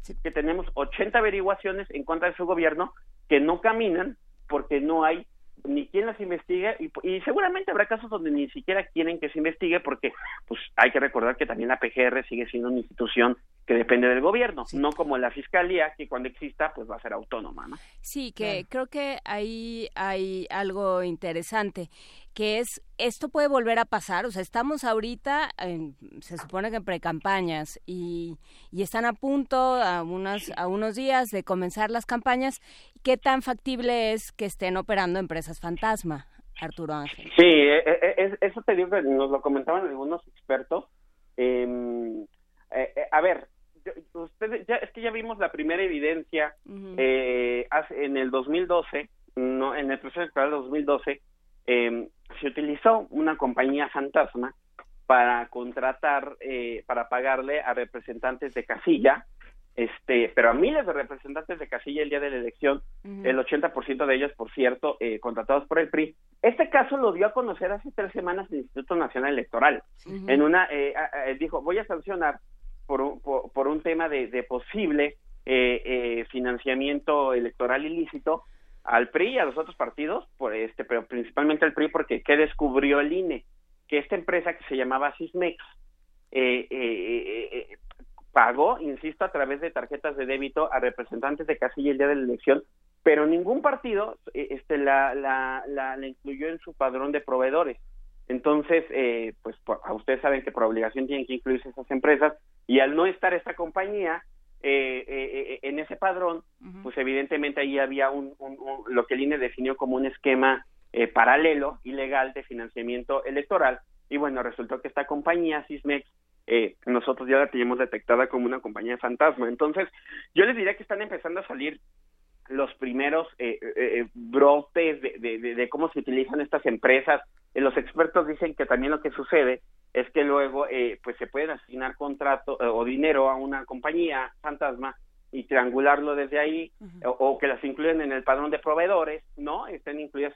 Pues es importante, yo les diría, por ejemplo, ahora revisar minuciosamente cada una de las empresas que está en el padrón de proveedores de los partidos, porque también se les usa para asignarles recursos electorales y muy posiblemente esos recursos no se utilicen pues para lo que para para lo que se está poniendo en las facturas, ¿no? Entonces, este, e, e, e, ese tema de financiamiento electoral estamos, mm, yo creo que de todos, mucho más rezagados, tanto en investigaciones de las autoridades como incluso periodísticas, porque es más complejo, pero seguramente, pues, a ver, hay una coincidencia en que en lo que nos han comentado y es que en este 2018 se van a utilizar otra vez a las compañías fantasma.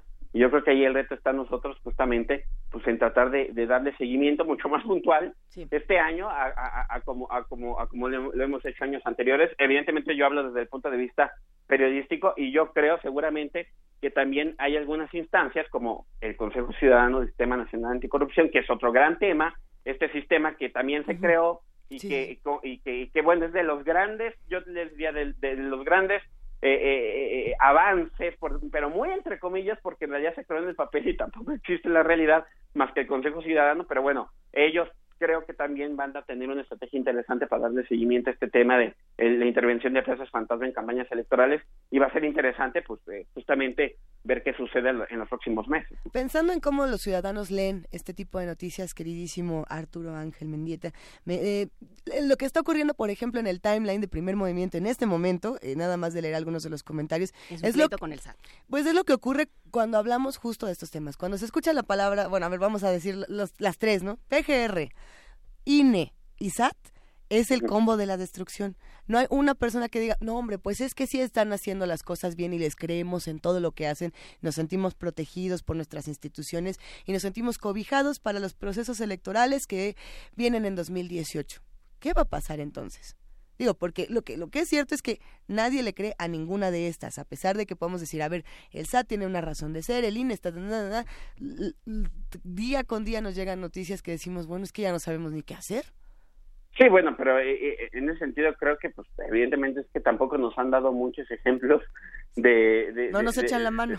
ajá, o sea, las propias autoridades tampoco es que nos hayan dado muchos resultados, ¿no? como para que nosotros, la ciudadanía, pues le dé un, les dé un crédito o un voto de confianza, ¿no? Yo creo que esa sensación básicamente todos la, la, la, compartimos, ¿no? Incluso en el tema de, y en temas mucho más simples, ¿no? Yo no sé, este, pero creo que a ustedes también les ha pasado uno, hablando, hablando de temas muy sencillos como el de pagar impuestos o el de sacar una factura, etcétera, oh, luego es tan complicado y es tan una odisea y es algo, y entonces uno dice, chino, uno que se quiere cumplir, ¿no? lo ponen todo tan tan difícil cuando se trata de, de, recaudación, pues todo debería ser mucho más sencillo, ¿no? O uno cuando va a presentar una denuncia, no solo en la PGR, sino en cualquier procuraduría, pues yo creo que hay miles de historias de terror que siguen ocurriendo, lamentablemente hasta el día de hoy, de cómo e, es uno muchas veces revictimizado en una agencia del Ministerio Público y por lo tanto, pues evidentemente uno va a tener cero confianza en ellos. La prueba está en que el INEGI año lleva fácilmente cinco o seis años reportando que el 95% de los delitos no se denuncian. A ver, pero...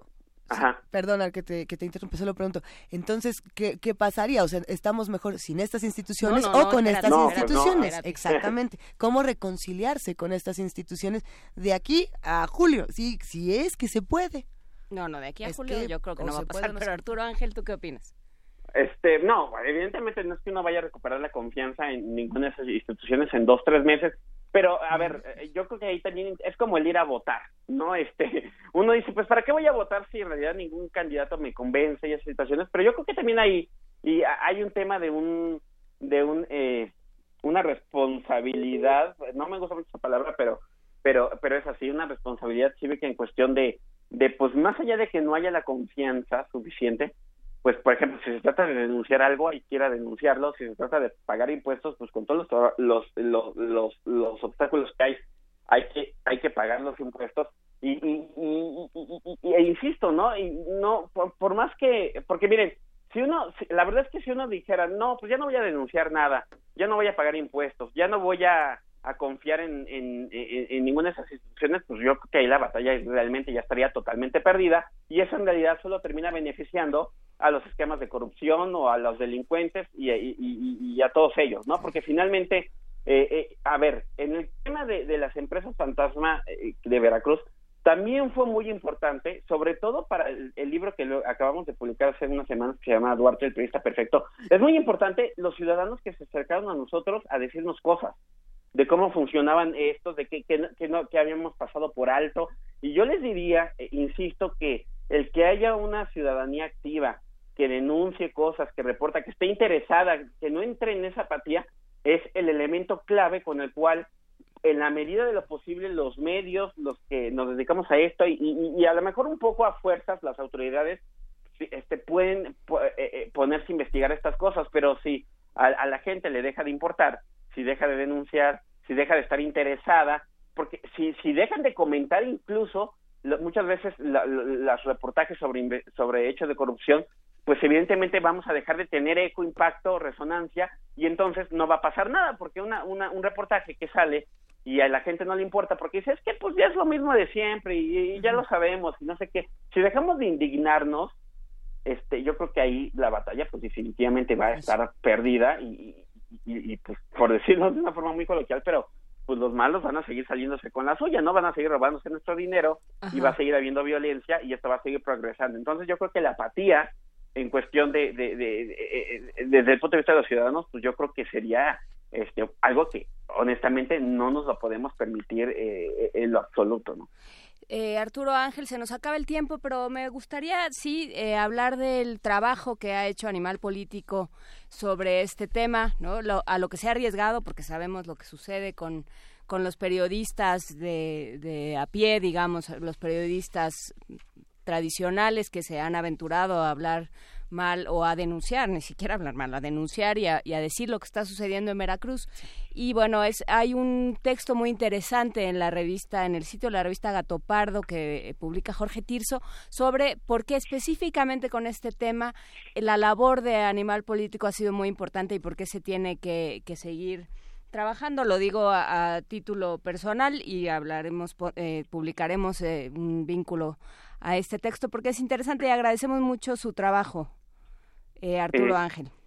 Eh, sí, pues miren, yo, este, yo insisto, no uno en las medidas, en la medida de sus posibilidades, este, eh, pues tratamos, no, de avanzar en estos, eh, eh, en estos temas, incluso con las dificultades que eso, que eso conlleva, no solamente en un tema de, de, de la violencia, digo, a- a- a- la verdad es que honestamente se los comento, por ejemplo, yo, yo cuando decíamos el tema de Veracruz, y me quedaba perfectamente claro que si yo viviera en el estado de Veracruz o mi, me- mi, mi medio estuviera radicado en el estado, pues esto difícilmente avanza porque no hay las condiciones, ¿no? Porque uno entra, a- a- se trata de entonces ya en algún momento de, de, de arriesgar a la propia familia y, y- y creo que por ahí no va. Sin embargo, eh, eh, eh, también es cierto que si uno a lo mejor lo puede verificar desde la distancia o lo puede investigar, pues hay que tratar de hacerlo, ¿no? Porque a mí lo que me preguntaban es que si, si eh, eh, en el reportaje de las empresas fantasma, pues si no nos había dado miedo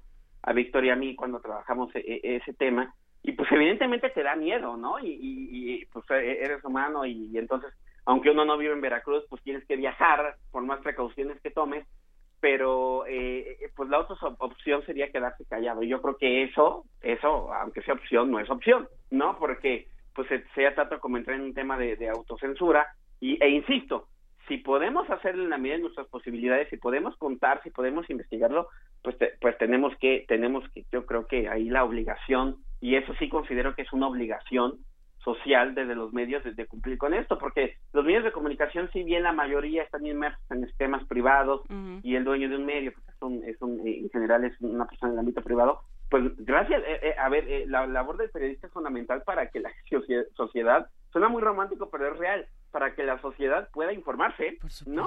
Este, entonces, si, si, si tú como, como reportero o como medio, pues decides no investigar cosas por la razón que sea, pues en realidad a quien estás afectando, pues es a, la sociedad que deja de enterarse a lo mejor de algo que no va a volver a saber porque tú tenías la pista y decidiste no, no trabajarlo, ¿no? De ahí que, que, yo les diría que sí, que sí, pues es una batalla que, que estamos tratando de dar y además tratando de dejar, este, y con eso cerraría el tema, tratando de dejar un poco algunos paradigmas que nos cuesta mucho luego a los medios, como el tema, por ejemplo, de cuando tienes una muy buena historia, pues siempre hay el tema de, de, la, de la, exclusividad, ¿no? de, ganar la nota, yo no sé, veía hace unos días esta película The Post, que no sé si ustedes la han visto, pero se la recomiendo sobre cómo el, el, los, los, papeles del Pentágono, ¿no? Y cómo la competencia entre el New York Times y el Washington Post pues, provocó una mejor investigación.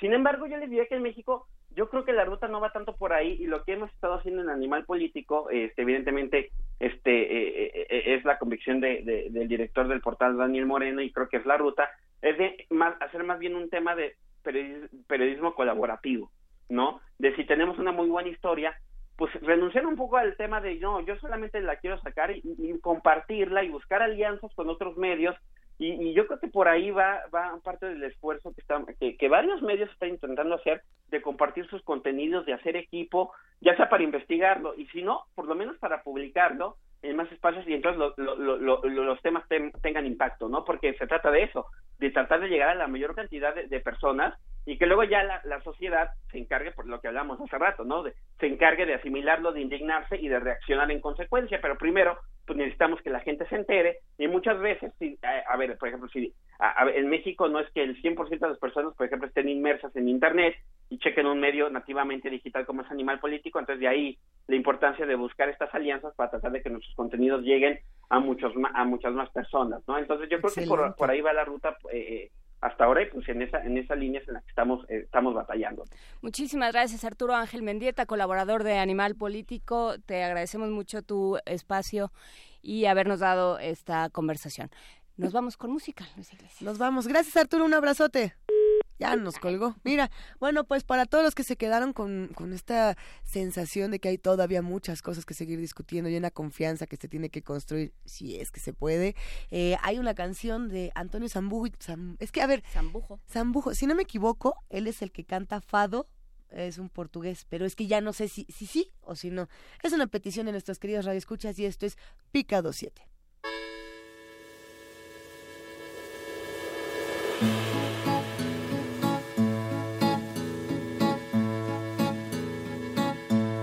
De manhã cedinho eu salto do ninho e vou para a paragem. De bandolete à espera do sete, mas não pela viagem. Eu bem que não queria, mas um certo dia a viu passar. E o meu peito cético, por um pica de elétrico, voltou a sonhar. A cada repique que soa do clique daquele alicate. No modo frenético, peito cético toca rebate. Se o trem descarrila, o povo refila e eu fico no sino. Pois um mero trajeto, no meu caso concreto, é já o destino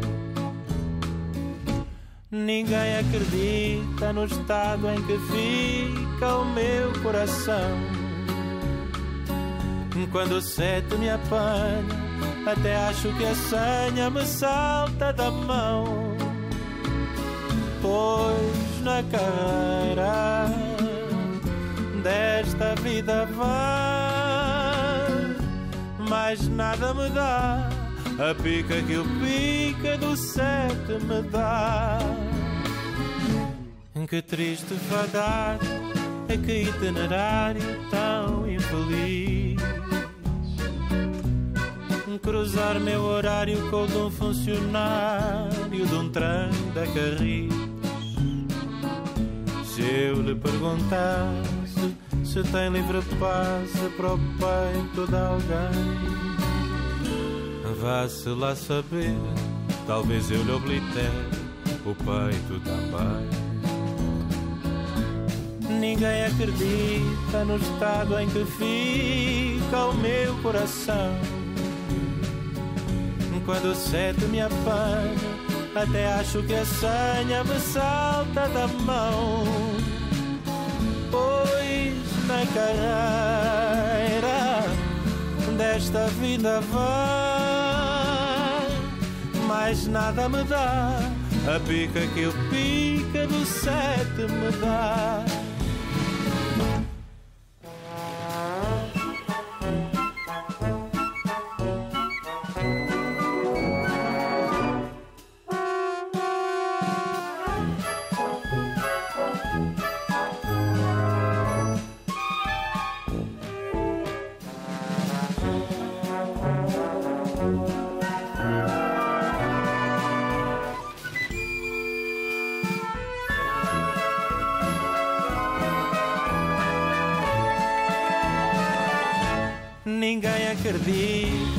Estado em que fica o meu coração. Quando o sete me apanha, até acho que a senha me salta da mão. Pois na carreira desta vida vai, mais nada me dá. A pica que o pica do sete me dá. Mais nada me dá. A pica que o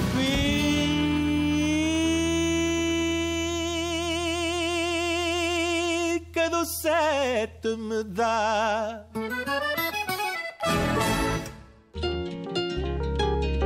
Primer movimiento.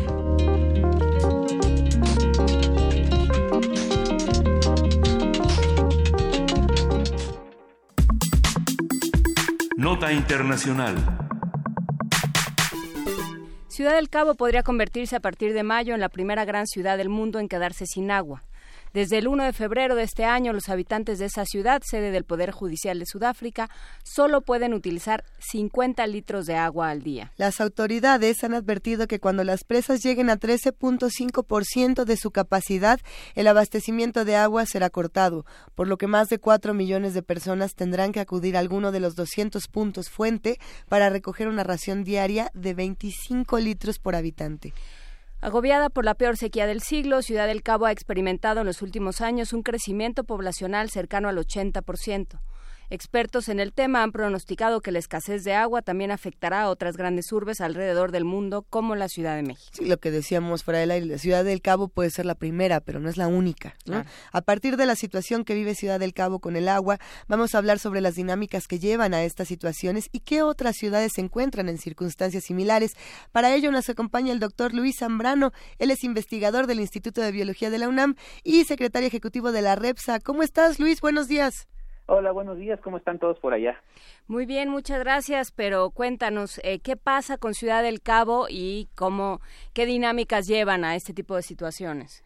Bueno, pues digo, básicamente ya lo contaron ahorita en la, en la introducción, este, pues Ciudad del Cabo tiene un gran problema de agua ahorita, este, se basa fundamentalmente en tres años de sequía. Curiosamente, el 2014, que fue antes de los tres años de sequía, tuvieron unas lluvias muy impresionantes y esas lluvias impresionantes incluso las aprendieron a manejar muy bien y hasta obtuvieron un premio este por el manejo de las lluvias y por el manejo del agua en ese momento pero después de esas lluvias pues tuvieron eh, han tenido tres años muy fuertes de sequía este, los cuales han reducido al máximo las cinco o seis este, presitas que tienen justamente para sobrevivir. Del Cabo tiene aproximadamente cuatro millones de habitantes y este ya, y efectivamente ha crecido mucho la población, ha crecido pues, prácticamente 100%, mientras que pues la cantidad de presas ha crecido solo el 15%, ¿no? ¿A qué se debe esto? Bueno, fundamentalmente se debe al cambio climático. Este que está generando estas grandes lluvias por un lado en algunos momentos y estas grandes sequías por el otro. Es una variabilidad impresionante la que empieza a tenerse en todo en todo el mundo y este y no son los primeros efectivamente que lo han tenido no sé si se recuerdan, pero en 2015 California tuvo una sequía marca diablo. No era una ciudad como tal, sino que era todo el estado. Y tenían estos problemas también, de decir, no te puedes bañar mucho, este, utiliza el excusado muy poco, etcétera, ¿no? Y a ver, eh, tenemos estos casos que llegan a, a, los extremos, por así decirlo, pero ¿qué, ¿qué significa para las personas, por ejemplo, que viven en Ciudad del Cabo, utilizar 50 litros de agua al día? O sea, pensemos en el día a día de las personas que están ahí. Sí, bueno, pensando en el día a día de las personas que están ahí, 50 litros es muy poco y si se los bajan a 25 va a ser peor. Oh, bueno. Pensemos, pensemos más o menos en cuánto nos gastamos en bañarnos el promedio de una regadera tira 10 litros por agua por minuto, de agua por minuto. Eso quiere decir que si te, si te tardas 5 minutos, que la gente no se tarda 5 minutos, o sea, luego se pone a cantar en el baño, este si te tardas 5 minutos, ya te echaste tus, tus 50 litros, ¿no? Y se acabó. y se acabó, olvídate de beber, lavar ropa, ir al baño, este cocinar, etcétera, ¿no? Entonces, 50 litros de agua es muy poquito. Este, aun cuando eso es mucho de lo que necesitamos empezar a aprender en la Ciudad de México. Tenemos que empezar a aprender a reducir nuestro consumo de agua. Otros efectos que sí me gustaría platicar, porque uno es como la incomodidad y lo difícil que es tener nada más 50 litros de agua por día. Pero imagínate ir a hacer colas, o sea, cuando pase el día cero, que probablemente sea en mayo, este, tiene, tiene que la gente ir a hacer colas como cuando uno va a las tortillas, nada que aquí las colas para que te den tus 25 litros, ¿no? Este lo cual hay hay pronósticos de que la gente dice que puede haber problemas sociales en dos tipos. La gente desesperada sin agua va a empezar a, a generar este pues relaciones más agresivas no o sea robos etcétera. Y corrupción este que es el otro factor que es muy importante este que pasa aquí en la Ciudad de México, México mucho eh que es la gente ya empieza a pedir pipas que, que no que este para llenar sus sus cisternas este cuando tengan este tipo de crisis. Eh, yo hace como 10 años leí un artículo muy interesante en Ambio, que donde hablan de, tres ciudades, de Phoenix, Nueva Orleans y Ciudad del Cabo, y cuando leí la descripción de Ciudad del Cabo, dije, esto es igualito a la Ciudad de México, nada más que chiquito, porque son 4 millones de habitantes, ¿no? Es idéntico en términos de relaciones sociales, de problemas, de racismo y de su relación con la naturaleza. Y entonces lo que a mí me preocupa mucho es cuando ves las barbas de tu vecino cortar, este, cortar pues pon las tuyas a remojar. Es muy probable que nos empiece a pasar algo así pronto en la Ciudad de México. A remojar pero en seco. ¿Qué es lo que hay que hacer, Luis Zambrano? Uy, pues hay que hacer muchas cosas. Eh, para empezar hay que empezar a cambiar todo este tipo de visiones que tenemos sobre la Ciudad de México de que el agua es este, inacabable, ¿no? eh, las si uno se fija en cómo se dan los permisos de explotación de agua en la ciudad y en el país en general, no se dan por con base en qué es lo que hay acá abajo, sino se dan con base en quién me lo está pidiendo y cómo me lo está pidiendo. Este, entonces ese es un gran problema porque lo que estamos haciendo es este, dar agua con base en la oferta y no con base, digo, con base en la demanda y no con base en la oferta. Este, eso lo tenemos que empezar a cambiar.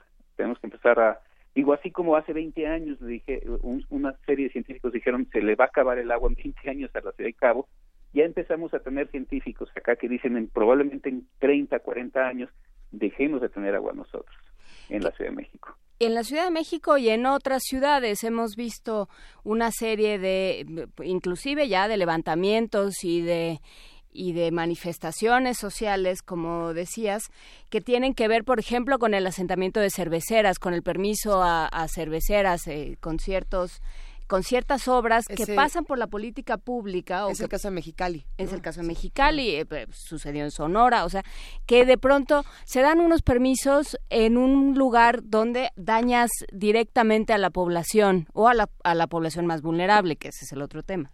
Es Exactamente, y eso es otro de los factores que es muy muy importante. Justo este tipo de visiones de, ah, pues es que la cervecera genera desarrollo, entonces vamos a darle todo el agua a la cervecera.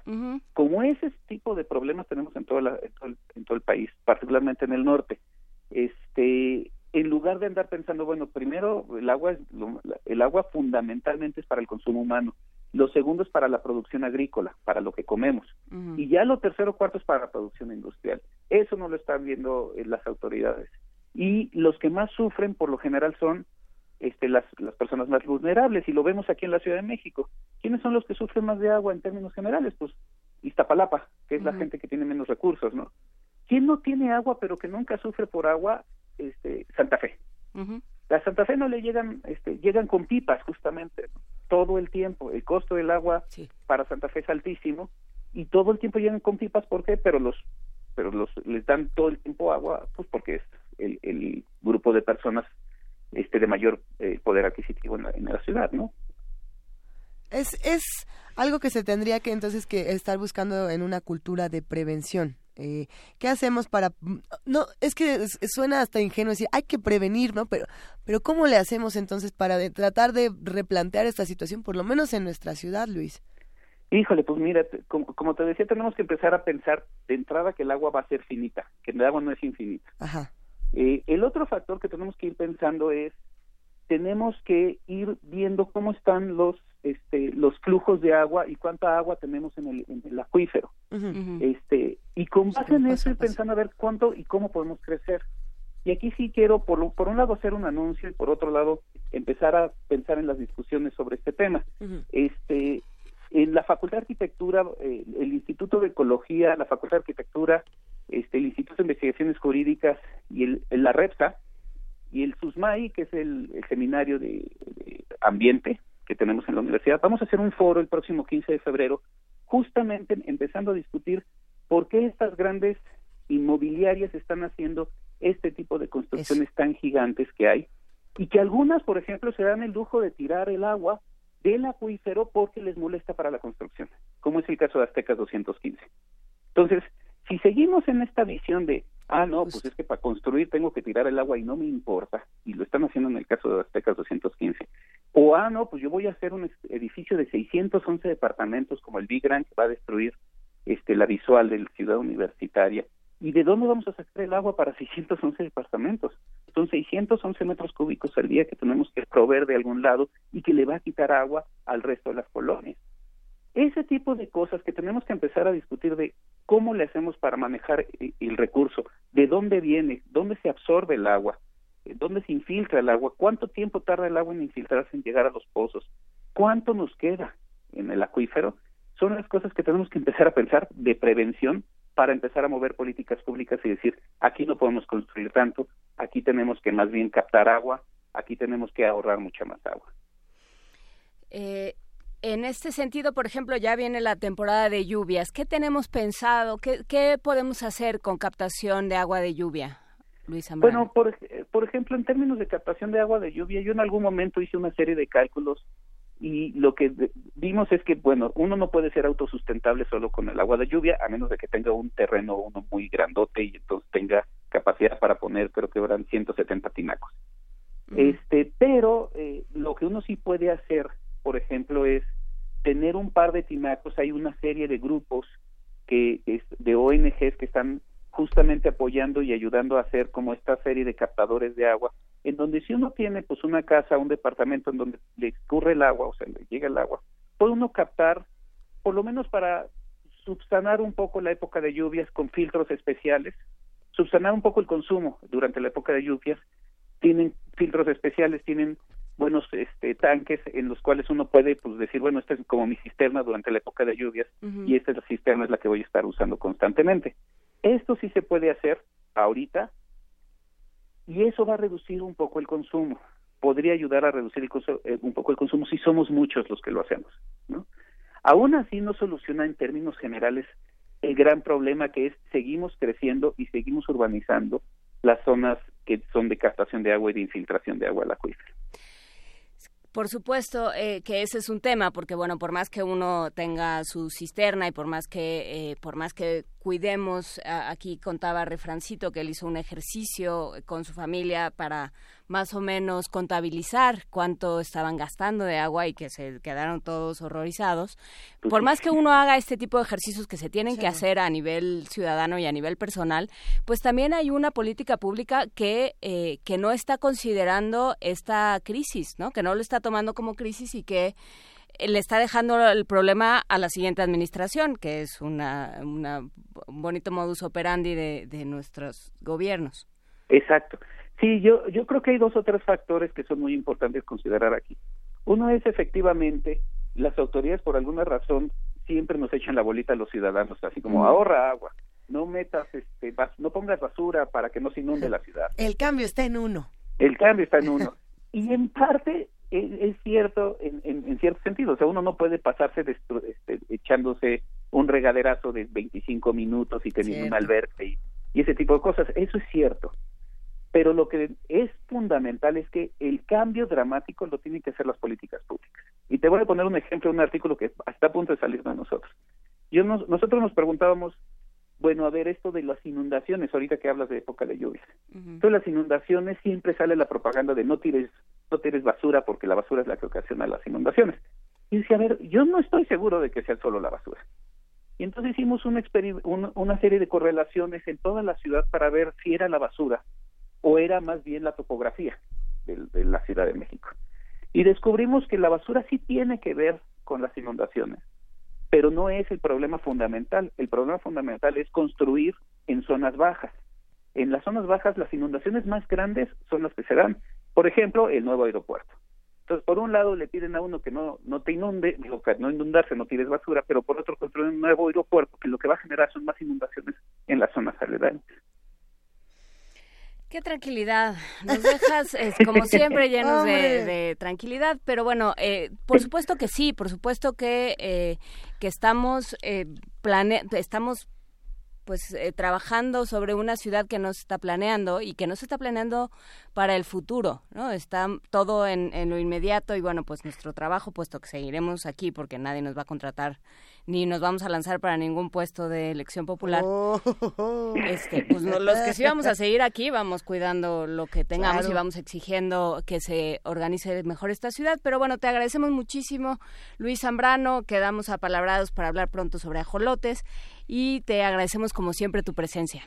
No, pues les, les agradezco yo mucho la invitación y claro, platiquemos sobre ajolotes y también les pido hablar sobre la CERREPS ahora que, que nos vamos este, porque tenemos datos muy interesantes de la zorra, por ejemplo, y de otra serie de, de, de, eventos que han venido pasando en, en, la, en la reserva del, Pedregal, que por cierto es uno de los factores más importantes para absorción de agua en la Ciudad de México. Tenemos que conservar la reserva justamente porque es de los grandes zonas donde se infiltra más agua en la Ciudad de México. Eterna vida la reserva. Ya que estás por ahí, este, puede uno visitar la reserva, dónde está, qué, qué es la reserva del Pedregal San Ángel.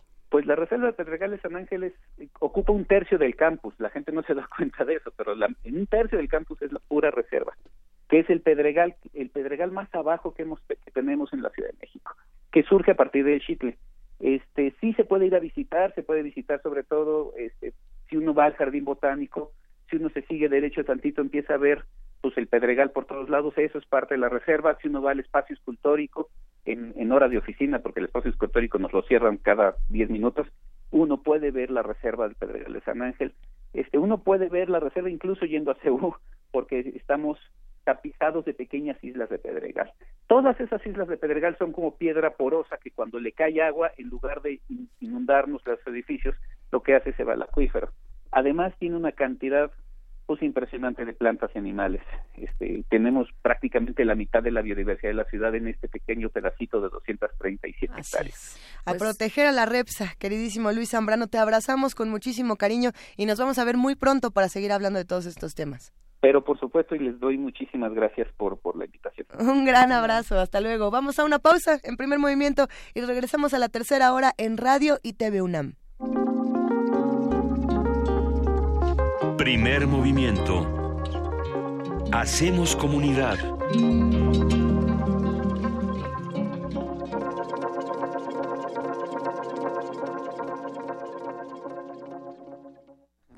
I believe in government that is responsible to the people. You trust government, I trust you. Una carrera política es útil solo para el pueblo que protege. ¿O es ahora un simple juego de poder? Te invitamos a participar en la conferencia internacional Democracia y Autoritarismo en México y el Mundo, de cara a las elecciones de 2018. Dos días de mesas redondas en las que más de 30 ponentes analizarán el panorama político de México y el mundo y cómo éste puede influir en las elecciones presidenciales de 2018. 14 y 15 de febrero, de las 9 a las 21 horas, en el Palacio de la Antigua Escuela de Medicina, Brasil número 33, Plaza de Santo Domingo, Centro Histórico. Informes y preregistro en www.dialogosdemocraciaunam.mx. La información nos ayudará a decidir mejor. Invita a la Coordinación de Humanidades de la UNAM. ¿Deseas vender, arrendar, enajenar o proporcionar bienes o servicios a los partidos políticos o bien a las personas que participan por la elección de un cargo popular? Sabes que por ley debes inscribirte en el Registro Nacional de Proveedores que administra el Instituto Nacional Electoral y que si ya estás inscrito debes refrendar tu registro durante el mes de febrero. Con esta y otras medidas organizaremos las elecciones más grandes, fiscalizadas y transparentes de la historia. Para mayor información consulta INE.mx. Instituto Nacional Electoral, INE. Para tener el México que queremos hay que decidir. Para poder decidir tenemos que participar. Y para participar hay que recoger nuestra credencial para votar.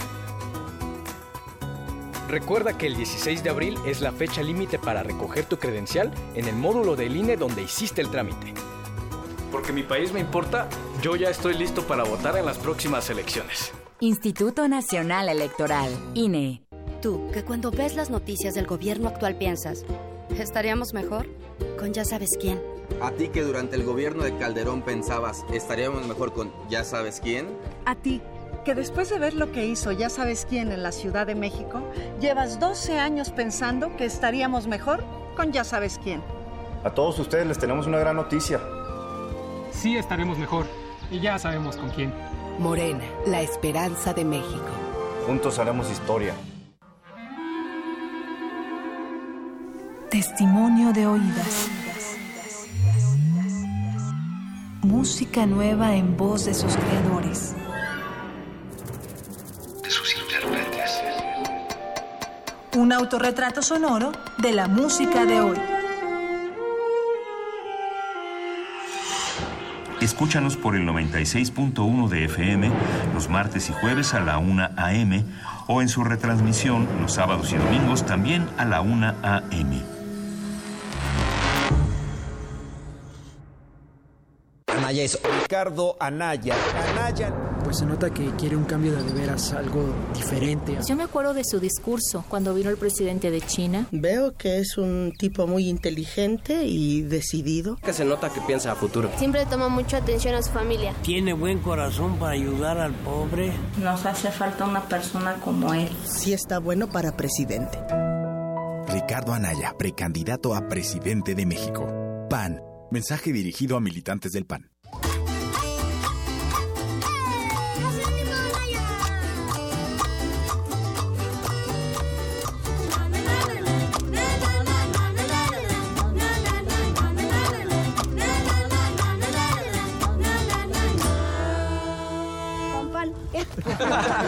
Ricardo Anaya, precandidato a presidente de México.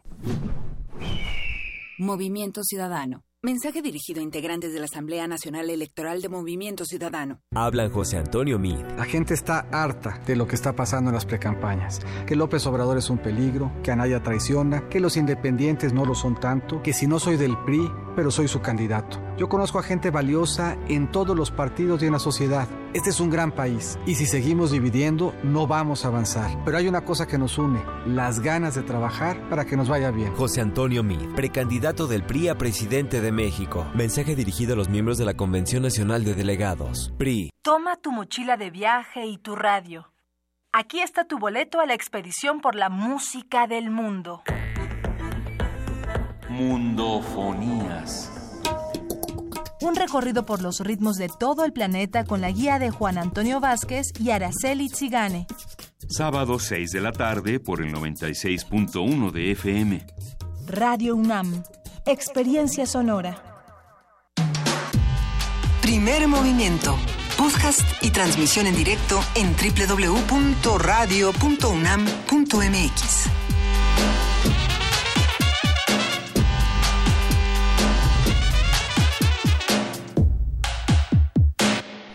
Son las 9 de la mañana, Juana Inés. Son las 9 de la mañana con 5 minutos, Luisa Iglesias, ya en la última hora, empezando la última hora de esta de este programa y de esta semana. Ya eh, estamos a punto de salir del aire de eh, bueno, no a punto, a media hora de salir del aire de AM. Pero bueno, eh, nos vamos a poesía necesaria. Ayer íbamos a hablar de Davos y por lo tanto teníamos poesía suiza. Así es. Quedó por ahí. Vamos a leer un poco de poesía suiza. Vamos a leer un poco de poesía suiza y atendemos, por supuesto, todo lo que nos platican, todo lo que nos cuentan en redes sociales. Ya vimos por aquí que están siguiendo con la guerra de los GIFs. ¿eh? Estamos viendo todo lo que está pasando con la guerra de los GIFs y también lo que ocurre en arroba P Movimiento. Por ahí Armando Manzanares, es Armando Manzanares, Abraham Manzanares hizo una recomendación musical que, hijo, ojalá que sí. Miguel Ángel Gemirán también está pidiendo por ahí a Peter Gabriel. Que pide, sí, no, no te rindas. Está pidiendo, ajá, Don't Give Up, que además es una canción, tiene que ser con Kate Bush, no es otra mujer la que canta con Peter Gabriel. Según yo, no le voy a entrar porque además no la vamos a poner en este instante, porque tenemos que volver a Davos, pero eh, Peter Gabriel fue novio, fue pareja de Kate Bush. Kate Bush... Eh, Fíjate nomás. Pues Kate Bush es una de las voces uh, más poderosas, yo creo, en, en, la historia de las cantautoras estadounidenses, inglesas, eh, vaya, angloparlantes. Uh -huh. Me parece que es una mujer brillante y Peter Gabriel, por supuesto, se ha encargado de descubrir y con igual de genialidad a un montón de artistas de todo el mundo. Es una, una de esas parejas súper poderosas y según yo eran los que cantaban en Don't Give Up. Estaría buenísimo que no fueran y que no, todo sí lo que son. acabo de decir. Sí son porque acabo de revisar la ficha en YouTube. ah, sea, bueno. No, otra, no, te lo puedo decir por otra cosa. Sí Pero son. sí es Kate Bush que pues vamos a tener todas estas complacencias, tanto musicales como literarias y de otros temas y de otros pleitos, pero nos vamos, como dice la querida Juana Inés, a poesía necesaria. Primer movimiento.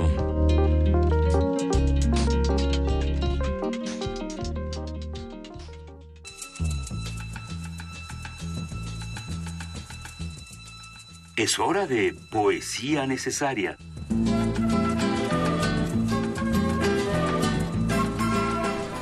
De los cuatro poemas suizos de Philippe Chacotet, La voz. ¿Quién canta allí cuando todos callan? ¿Quién canta con pura y apagada voz ese canto tan hermoso? ¿Será en las afueras de la ciudad, en Robinson, en un jardín cubierto de nieve? ¿O aquí cerca alguien que no esperaba que pudiéramos escucharlo? No nos impacientemos, ya que el día no viene precedido, ni mucho menos, por el pájaro invisible. Pero permanezcamos en silencio. Una voz sube, y como el viento de marzo le otorga fuerza a la envejecida madera, nos llega sin lágrimas, más bien sonriendo ante la muerte. ¿Quién cantaba allí cuando se apagó nuestra lámpara? Nadie lo sabe. Solo al corazón que no busca ni la posesión ni la victoria le será dado oírlo.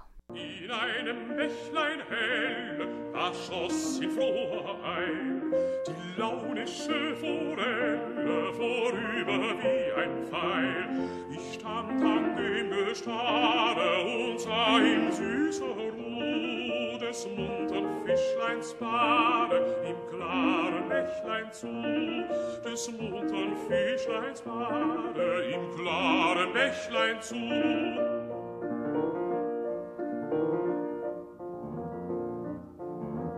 Ein Fischer mit der Ruhe Rute wohl an dem Ufer stand und saß mit kaltem Blute, wie sich das Fischlein wand. Solang dem Wasser helle, so dacht ich nicht gebricht, so fängt er die Forelle mit seiner Angel nicht.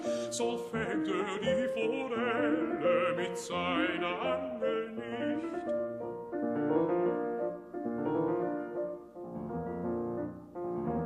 Doch endlich ward dem Diebe die Zeit zu lang.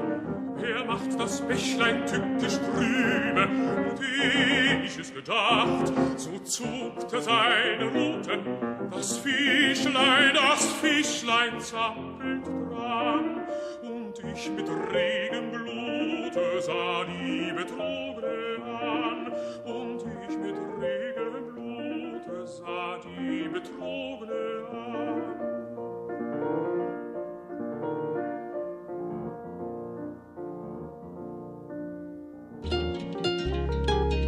Primer movimiento.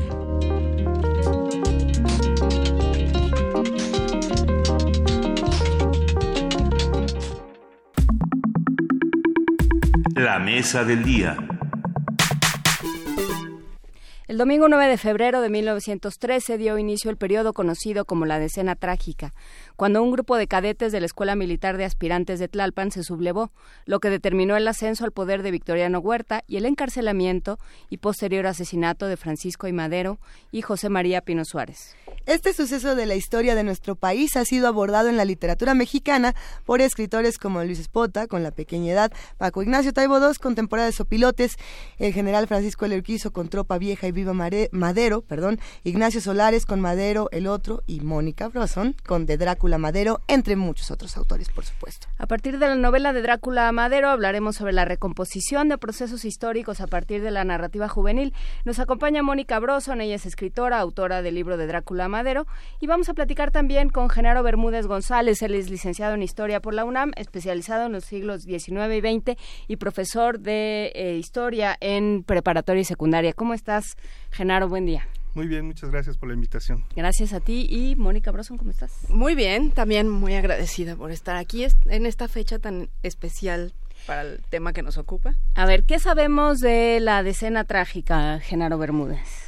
Pues sabemos principalmente que es un evento que viene de una transición de gobiernos, que viene después de una dictadura con Madero que se pone a la cabeza de este gobierno, con una revolución, una insurrección exitosa y que en muy poco tiempo eh, termina siendo eh, pues un levantamiento en contra de su gobierno y que a la vez, ¿verdad?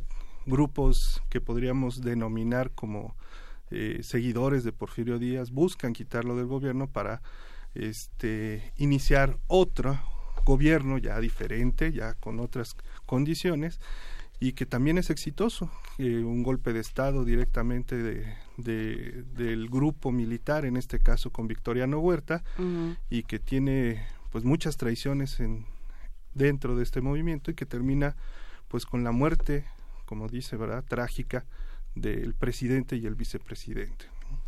Que esos son Francisco y Madero, José María Pino Suárez. José María Pino Suárez. Mónica Broson, tú tomas este episodio de la historia nacional y lo vuelves una historia de vampiros, de espiritismo, viajes en el tiempo, niños que se meten papel de baño en la nariz, que es de los momentos más chistosos de la, de la novela.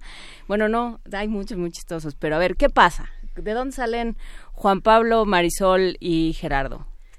Gonzalo. Gonzalo, sí. Pues Juan Pablo, Marisol y Gonzalo son un triángulo amoroso, fallido, que bueno, sí, fue, fue efímero, digamos, y están como recomponiendo la onda. Juan Pablo y Marisol son novios, y Gonzalo es fan número uno de Drácula y de todo el tema de los vampiros. Entonces, decide hacer, compra una máquina de escribir que le vendieron como si hubiera sido donde Bram Stoker escribió Drácula, y entonces la tiene ahí en su casa y planea hacer una sesión espiritista para contactarlo. Y como A Bram Pablo- Stoker. Ajá, Ok, Bram ok. Stoker a través de su máquina de Excelente. Y entonces... Para lo cual se consigue un operador psíquico. Esto es importante. Sí, que es físico-culturista además, entonces es personaje extraño. Y entonces Juan Pablo le debe un favor, que se enteran si leen la novela, y entonces le dice, tráete a Marisol y hagamos la sesión espiritista. Ella va muy a regañadientes, pero como ella está enamorada del vampiro de Crepúsculo, dicen una de Que nunca dicen que es Crepúsculo. No, nunca dicen porque hay muchas fans de Crepúsculo que no queremos ofender particularmente, pero se entiende muy bien. O sea, vampiros guapos, brillositos y metrosexuales, pues sí. Y que no se hacen pasita cuando, cuando si se no ponen, Ay, no se, cuando hacen O sea, todos son Team Edward, nada más le hacen que no, pero bueno. Yo te juro que no no pude con ninguna, ni las películas, ni la... Pero bueno, Al rato en fin, seguimos por- al rato seguimos por ahí, porque Pero bueno, es la tema. cosa es que hacen la sesión espiritista, algo sale mal, la hacen, también está cerca el día de San Valentín y, y Marisol que muere de hambre y le ruge la tripa, agarra a la máquina porque quiere hacer tilín para despertar a todos. Están oyendo la, Sinfonía Inconclusa de Schubert, por cierto. Agarra de la rodilla a Juan Pablo, agarra la máquina y eso hace una conexión que los hace amanecer o despertar el 9 de febrero de 1913, cuando está estallando prácticamente la primera revuelta, ¿no? Que es cuando sacan a Bernardo Reyes y a Félix Díaz de sus respectivas prisiones para empezar con el guateque de la decena trágica. Y ellos están ahí en medio de todo.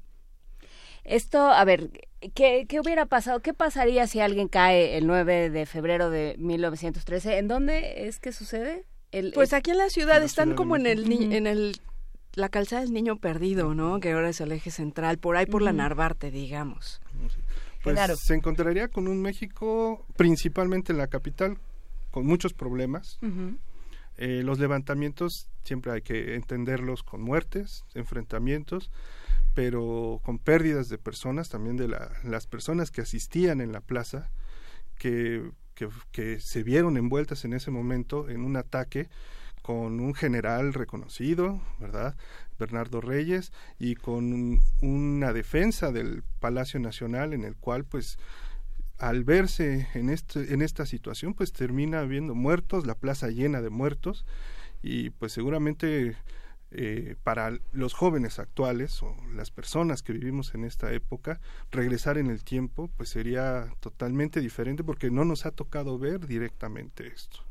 Nos tocaría ver otros semblantes, ¿verdad?, de las personas y sobre todo ver un- una plaza, como es la Plaza de la Constitución, el Zócalo, llena de muertos, pues no sería nada agradable, ¿no? Para, sobre todo para jóvenes y niños que no han visto la guerra en México de esa manera. ¿no? hay un levantamiento popular Así es. en el cual están, en el, o sea, caen en medio. De En hecho, medio- los en meten a medio. una casa para que no, para que no les pase nada. Exactamente. Y caen del lado de Madero. Claro, es que ellos se acuerdan porque expusieron en secundaria la decena trágica, entonces medio se acuerdan, pero además tienen la gran ventaja de que caen en casa de este señor que es el dueño de la máquina que le vendieron a Gonzalo, el dueño original, que ni era de Bram Stoker ni nada, lo chamaquearon obviamente, pero a través de la máquina, del espiritismo de la época, se hace la transposición. Y entonces ellos pueden comunicarse con Gonzalo a través de la máquina de escribir. Entonces tienen la ventaja de tener un montón de información, de manera que, por ejemplo, interceptan a, a- en la, durante la marcha de la lealtad se tiene que detener Madero en un estudio fotográfico porque el, pues, un francotirador anda por ahí. Juan Pablo ya lo sabe, entonces se adelanta, se mete al estudio fotográfico, conoce a Madero, lo conoce y llega Victoriano Huerta, que es el super malo de la película, obviamente, conocen a, a Gustavo Madero. Marisol le pone como la chispa, porque Marisol, la novia, no tiene ni idea de nada, ni le importa, pero tiene una transformación a lo largo de Sí, la historia. Empieza, empieza siendo la mosca en la leche, ¿eh? Sí, pero e- es chistosa. Entonces a mí me, me parecía que teníamos que tener también un contrapeso humorístico, que hay muchos, ¿no? Porque situar a tus personajes en ese contexto te da para sus atuendos, la manera como se van a comunicar, hay, hay como una historita de amor, porque en la casa que caen hay una muchacha que se llama Inés y que luego, luego le echa el ojo a Juan Pablo. Pero. Pues Marisol nada más le da risa porque Juan Pablo está muy enamorado de ella. En fin, o sea, hay un crecimiento en la historia de amor y hay un tránsito de estos personajes por lugares emblemáticos, ¿no? Hay la reunión que también se discute si fue en casa de alguien la reunión en la pastelería El Globo, ¿no? Félix Díaz, que fue cuando empezó a definirse quién iba a quedarse con la presidencia una vez que Madero cayera, pues ellos llegan ahí, se comen tan panchos un pastelito y luego no lo pueden pagar. Entonces, todas esas situaciones que pues son humorísticas dentro de la posibilidad del viaje en el tiempo, pues pero al mismo tiempo mostrando todos los escenarios y todos los acontecimientos de la decena trágica, tal como fueron. Hay muchas aproximaciones eh, para contar diferentes tipos de historias, ¿no? Y hay muchas historias de la misma historia. Pero yo me quedo pensando, a ver, voy a tratar de, ser, de ser muy chiquita otra vez y decir, no tengo ni idea de qué es la escena trágica, no sé nada de esto y realmente quiero disfrutarlo. ¿Cómo se enseña desde la historia, entre comillas, pensando en todas las historias que hay, Genaro, para volver atractivos temas como estos que pueden resultar muy, complejos y a, veces impenetrables. Una manera, por supuesto, es meter Drácula y los viajes en el tiempo. Yo siempre me voy a aventar hacia Drácula y voy a decir, Drácula, pero hay muchas. ¿Qué pasa desde tu punto de vista para contar una historia como esta? Bueno, lo primero, la historia se tiene que contar desde el ámbito de la pasión. Creo que si no tienes pasión no la puedes proyectar. Y es muy importante también conectar a los jóvenes, a los niños, en el sentido de que te está gustando a ti como maestro, como profesor. está sabroso el chisme. Y que tienes que hacer atractiva la historia, porque a fin de cuentas, para ellos es muy importante que les cuentes algo que es real. Porque si caes en ese problema de contarles algo que, que, ellos crean o piensen que no es real o que puede ser inventado, entonces puede haber, puede haber problemas. Pero cuando utilizas estos recursos, estos materiales, que a ellos les ayudan, como puede ser una, un, video, un documental, y que sea atractivo para ellos, como puede ser una novela que utilice la historia o una novela histórica, pues para ellos es mucho más fácil entenderlo. Y despiertas en ellos precisamente esa, vamos a decirlo así, esa semillita para que estudien, para que se acerquen a la historia, pues ya más profesional.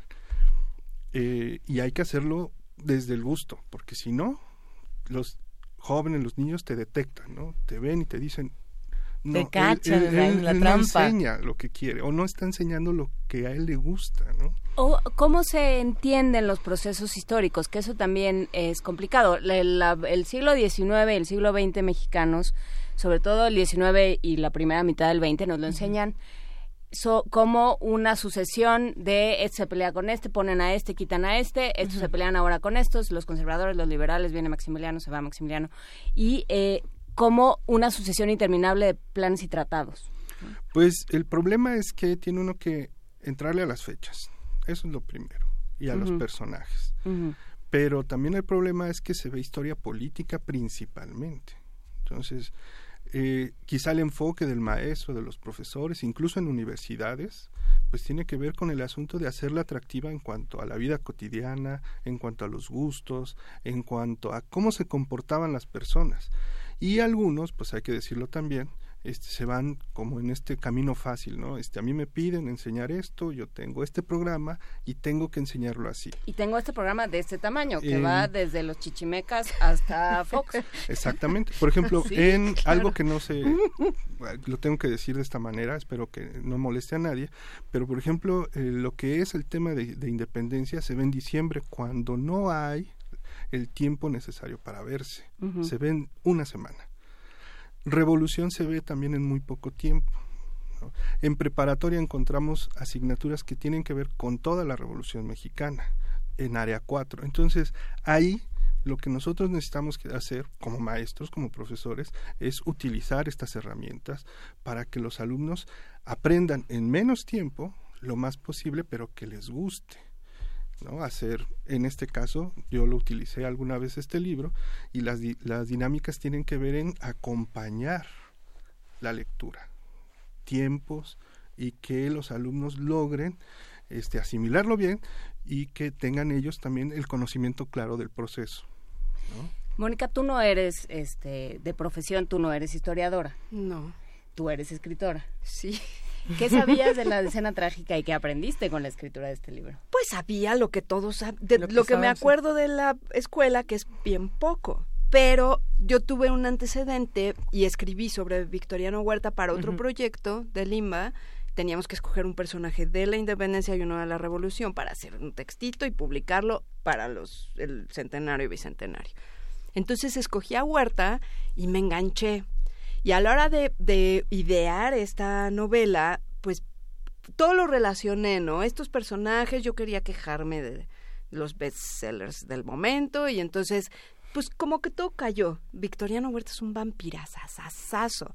Entonces lo que hice fue una investigación, la escribí en muy poco tiempo, en realidad fueron como dos meses y medio en la que me encerré a leer, bueno, me encerré y viajaba a la hemeroteca, al Instituto Mora, a, casa, a ver videos de uno que se llama, un documental sobre la decena trágica, y en eso consistieron mis dos meses y medio. Y a partir de eso, mi intención fue trazar las, las personalidades de, sobre todo, de Madero y de Victoriano Huerta, ¿no? Que eran los antagonistas.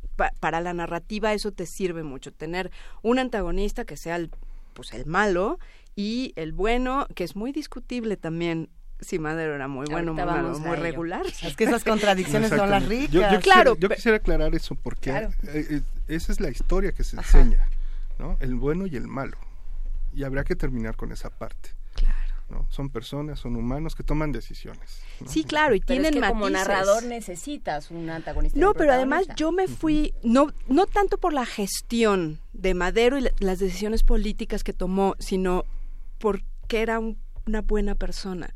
A lo mejor era muy ingenuo, porque fue muy ingenuo y lo demostró en ese periodo de la decena trágica, porque no le pasó ni de cerca la traición que se estaba fraguando enfrente de su nariz. Entonces, no. Bueno, hay un dato. Este, su hermano Gustavo sí captura a. Huerta. Lo presenta con este Madero y le, le hace el cuestionamiento a Madero y le pregunta, este, tú estás haciendo esta conjura, este levantamiento y, y, y- y Huerta, digamos, de, de una manera muy inteligente, lo convence y le dice que no. Que no, y le da todos- 24 sí, horas sí, sí. para que le demuestre que es fiel al gobierno de Madero. ¿Y qué hace Huerta? Pues se va. Pacta, firman estos famosos acuerdos de, eh, de la embajada y terminan matando al presidente y al vicepresidente. Pero Madero cree. en Exacto, cree. Y, y, y Gustavo lo descubrió y ya también sabemos cómo le fue al pobre hombre, ¿no? Entonces, a eso voy. Era inocente, quizá no era un político con mucha personalidad, pero yo pienso, a partir de todo lo que leí, que era una buena persona. Y así lo describí y por eso tomé decisiones sumamente audaces para concluir el libro, que no voy a decir porque eso sí sería un... Porque que los mataron, pues no es un spoiler porque se supone que todo el mundo se acuerda. Pero lo que yo hice, sí. no. Muy bien. Eh, ¿Huerta es malo malo? Pues es un personaje que es fiel a sus ideales. Es un personaje que ya para la época es mayor, con muchos problemas de alcoholismo, y que a fin de cuentas termina siendo un militar que sigue sus pues sus enseñanzas, su vida, su forma de ser en tantos años. Y Madero es un personaje que viene de estudiar de, eh, en Francia, en, en Estados Unidos, es hacendado, es de otro nivel e- económico. Entonces es más bien un personaje diferente en un contexto igual, pero a fin de cuentas diferente a, a- al- a Madero, ¿no? Un- un- podría de- denominarlo un personaje en ese momento más moderno. Y Victoriano Huerta es un personaje alejado de, de, esas, de esos ideales y muy identificado con el autoritarismo. ¿no? Bueno, pero está interesante pensar, a ver, ¿quiénes son los malos malvados de la historia en nuestro país? Por lo menos en este periodo en particular. ¿A quiénes no- nos han contado que son los verdaderos malos? ¿Quiénes son los super buenos? Y cómo esas cosas cambian mientras vamos contando la historia y mientras inventamos nuevas historias. Pero vamos a ir a una breve pausa. Despedimos a nuestros queridos amigos del 860 de AM. Gracias por acompañarnos toda la semana. Eh, recuerden que si quieren seguir escuchando Primer Movimiento, nos quedamos hasta las 9 en el 96.1 de FM y en el canal 120 y en el 20 de TV Abierta. Seguimos haciendo comunidad aquí en Primer Movimiento. No se vayan.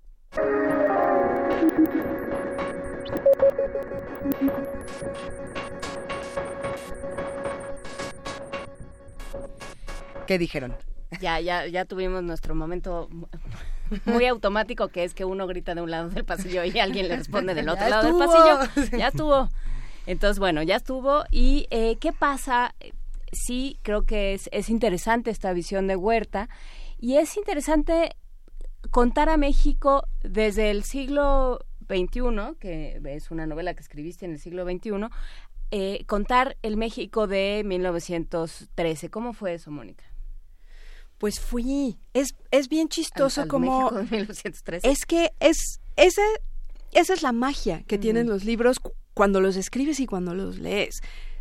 Después de esos dos meses, de verdad, después me iba a dar una vuelta ahí por el centro y, veía Bellas Artes y decía, oh, esto hace una semana estaba medio a hacer, porque claro, cuando yo escribí, cuando en la época que se sitúa la novela, el Palacio de Bellas Artes, que era el Teatro Nacional, pues ni siquiera estaba como en cimientos y estaba ahí más o menos. Entonces, darse la vuelta, una vez me llegó un mail muy bonito de una lectora de Los Mochis, que me decía, yo leí la novela y bueno, me gustó mucho y tal, pero después fui a, a, a Pal- al castillo de Chapultepec y cuando llegué a la esquinita donde estaban los efectos personales de Madero, se me salieron las lágrimas. Porque recordó al Madero que yo le enseñé, pues, un, un señor. No es ese, por, como Marisol, ¿no? Que dice, ay, Madero lo he visto en los billetes. Y no sabes nada de él y medio te acuerdas de que tiene que ver con la revolución, pero, y la calle del centro, o bueno, las miles de calles que se llaman Madero, pero no sabes, en realidad no sabes nada de él. Entonces mi intención fue eso, transitar por las calles y, y yo de alguna manera lo hice cuando fui a la hemeroteca y pues vi ¿no? las noticias que por ejemplo el costo de un pastelillo pues eso no te lo enseñan en los libros de historia. Yo necesitaba saber en qué clase de embrollos iban a meter estos sonsos por pedir un pastelillo en el globo y luego tener un billete de 20 con Juárez para pagarlo. Porque pues era lo que traía en su cartera, cuánto costaba una pis- qué pistolas para más o menos acercándome al final, pues ver qué cuál era el modelo del coche en el que iban a transportar a Pino Suárez y a, y a Madero a Lecumberri y los iban a interceptar y etcétera. Necesitaba muchísimos datos que solo podía obtener en la hemeroteca. Y de verdad fue un viaje. Y supongo o espero que para muchos de mis lectores eso es un viaje. Y eso solo lo puedes ha- hacer a través de un libro. ¿Cómo, ¿Qué tan importantes son estos detalles de, todos los días para, para contar la historia, como dices, Genaro? Pues la hacen, principalmente la hacen cercana, Porque se identifica uno a leer, ¿no? Y sobre todo los jóvenes y los niños empiezan a encontrar como estas claves, ¿no? Ah, es decir, ah, los coches cómo eran. ¿no? Este, cómo se peinaban, este, qué es lo que comían, ¿no? Entonces cuando uno lleva a los jóvenes, a los niños por ese lado, pues ellos los empiezan a humanizar más, empiezan a entenderlos de otra forma, eh, a, a hacerlos incluso, yo siempre aconsejo que los hagan suyos, ¿no? Que si, no sé, este, les pueden decir de otra manera para que ellos los identifiquen como propios. Y eso pues ayuda mucho para que ellos se conecten y vayan a buscarlos en biografías, en libros especializados, ahora en redes sociales o que vayan a, a, a documentales, a videos, ¿no? Y los hace, lo hacen, los hacen propios y terminan convirtiéndolos en sus personajes, ¿no? A pesar de que se les considere malos, ¿no? Ahorita yo comentaba, este, también hace rato que pues hay un boom con Porfirio Díaz, por ejemplo, que lo quieren hacer, pues no diferente, pero sí lo quieren convertir en un personaje no tan malo, ¿no? Cosa difícil, por ejemplo, con Santana, con Iturbide Pero y ¿de qué otros más depende- cercanos, ¿no? ¿De qué depende eh, que se construyan estos discursos alrededor de los personajes? Pues hay que acompañarlos, porque ellos mismos no pueden, ¿no? Pueden desviarse, hay que acompañarlos, hay que decirles, pero habría que cambiar el enfoque también de cómo se enseña la historia, de, de la forma en cómo se tiene que enseñar la historia, ¿no? Utilizando estas herramientas para el maestro, pero también para que los alumnos se enganchen y entiendan que su historia nacional no es esa historia de cartón, esa historia fea, ¿no? que es una historia rica, que es una historia que demuestra y que les puede causar y generar una identidad con los personajes, con los modelos, con las épocas. En ese sentido, creo que eh, tus personajes, Mónica, eh, viven una transformación. ¿no? No, no se quedan los mismos. Empiezan siendo, pues sí, tres chavitos que, este, que dos que quieren con la misma chava, uno, este, una, una chavita que no se entera de mucho. ¿Y qué, qué les pasa? ¿Cómo los, ¿Cómo los cambiaste? ¿Cómo te cambiaron durante, cómo te fueron cambiando ellos? pues ellos ven poner a tus personajes a- y es y esa es la como digamos la intención al usar personajes que puedan tener un grado de identificación muy fácil y muy fuerte con los lectores meta de esta historia, ¿no? Entonces, estos chavos tienen 15, 16 años y hacen cosas normales y, y viven una vida normal en el 2010, que también es un merengue eso de que la tecnología avance con Porque tanta ya- celeridad, porque de 2010 para acá ya cambió todo. Entonces Le- moviste cosas, raro. ¿verdad? De la de 2010 a no, no, no, no, 2016, no, ¿no? no. porque afortunadamente el Bluetooth sigue siendo que es lo único que yo, porque traen sus celulares. carga- Obviamente hay muchas licencias que uno necesita aplicar para que la historia funcione y el chiste es nada más mantener todo como verosímil, ¿no? Pero bueno, volviendo al cómo se transforman estos personajes, la que tiene una transformación más real es Marisol que es súper fresa, que no comprendes, forever, le vale gorro, y es como chistoso. Y a lo largo de la historia, al, porque de repente se van a ayudar a las tías a un puesto de ayuda, donde está la zona de guerra. Entonces, al ser testigo de eso, ella vive un momento de la historia que es muy trágico, que la humaniza, que la sensibiliza en todos los sentidos, ¿no?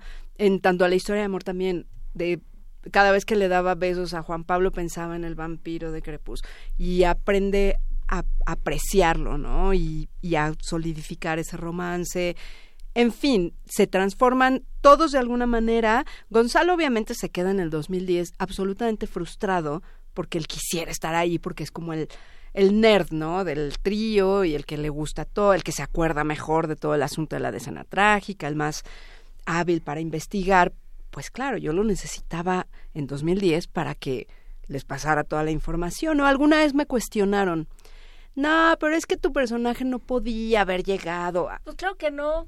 Pues claro que no, pero en el contexto de la novela, claro que no podían haber viajado en el tiempo, pero él tenía una herramienta que es muy importante y es un arma muy poderosa, que es la información. Entonces, al saber él de antemano dónde iba a estar, pues podía interceptarlo. No era, no era tan complicado, porque ni siquiera sabían en la marcha de la lealtad que iba a ser necesario detenerse ahí, y sin embargo él sí sabía.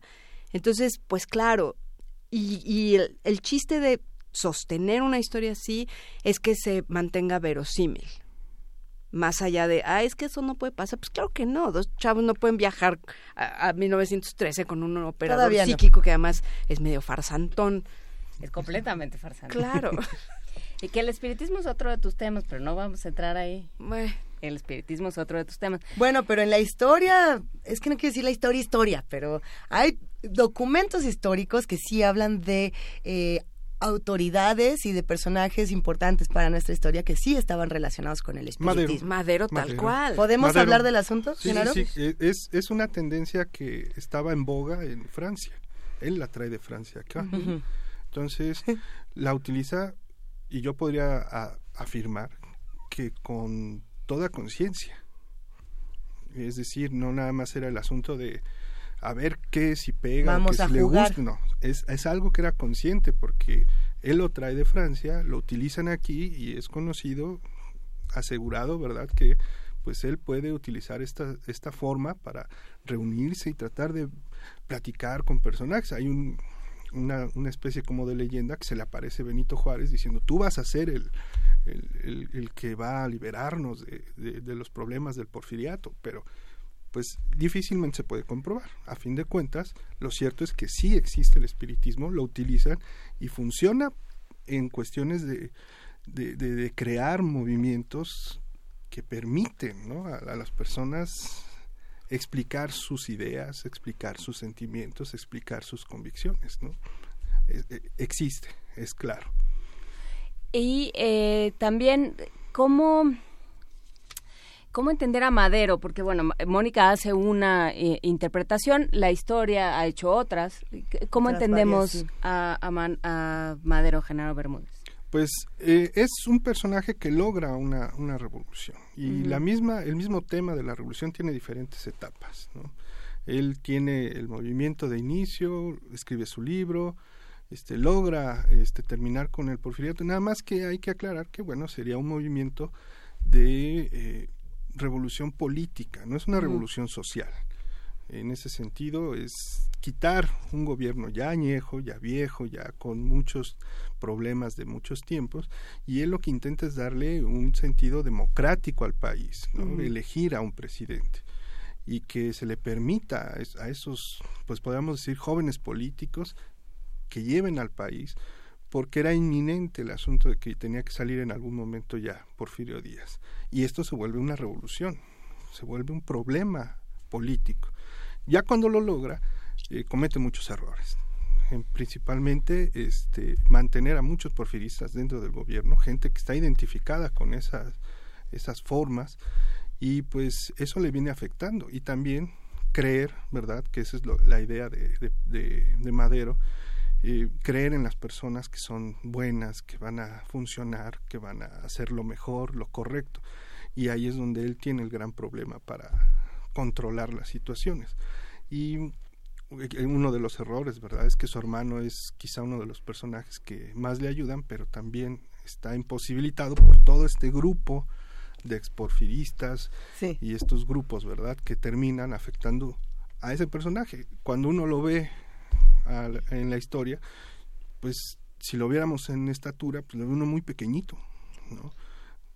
Este Cosa que no es necesariamente mala. No, no, no, pero es un personaje diferente, aunque Porfirio Díaz tampoco era tan grande, ¿no? Bueno, es que las personas eran más chicas. Exactamente. Pero Huerta no, Huerta era grandote y muy ¿Qué cosa intimidante. tienes tú con, Huerta? no, a mí me parece muy interesante. De hecho, platicábamos hace rato que mi aproximación anterior al tema fue a través de escoger a Victoriano Huerta como mi personaje para este episodio de la Revolución y me conseguí, me consiguió un amigo, un, un fascículo, es muy bonito y es, yo creo que es difícil de conseguir, que son las memorias de Huerta. Y bueno, es escalofriante. Entonces yo escribí una, una pequeña historia en, narrada por el chico que le servía el coñac ya en el exilio. Ya Huerta está exiliado, ya está viejito, y entonces le cuenta, pero al chavito le da mucho miedo por esa vibra, ¿no?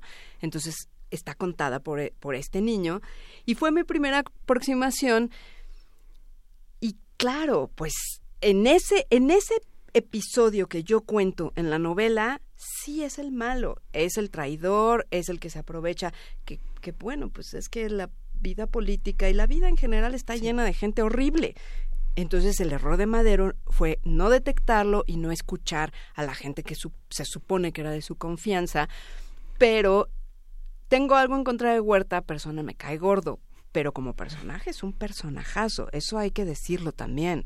Entonces yo de repente lo pongo a uno de mis, ah bueno, a mi, a mi muchachito, lo meto preso en la intendencia de Palacio Nacional y llega Huerta con su coñac y lo emborracha. Es es que es como si yo lo hubiera visto. Entonces, pues sí, llega a Huerta y el otro se muere de miedo porque ya sabe qué clase de tipo es. Y claro, en una de esas el otro enloquece y lo manda a ejecutar, ¿no?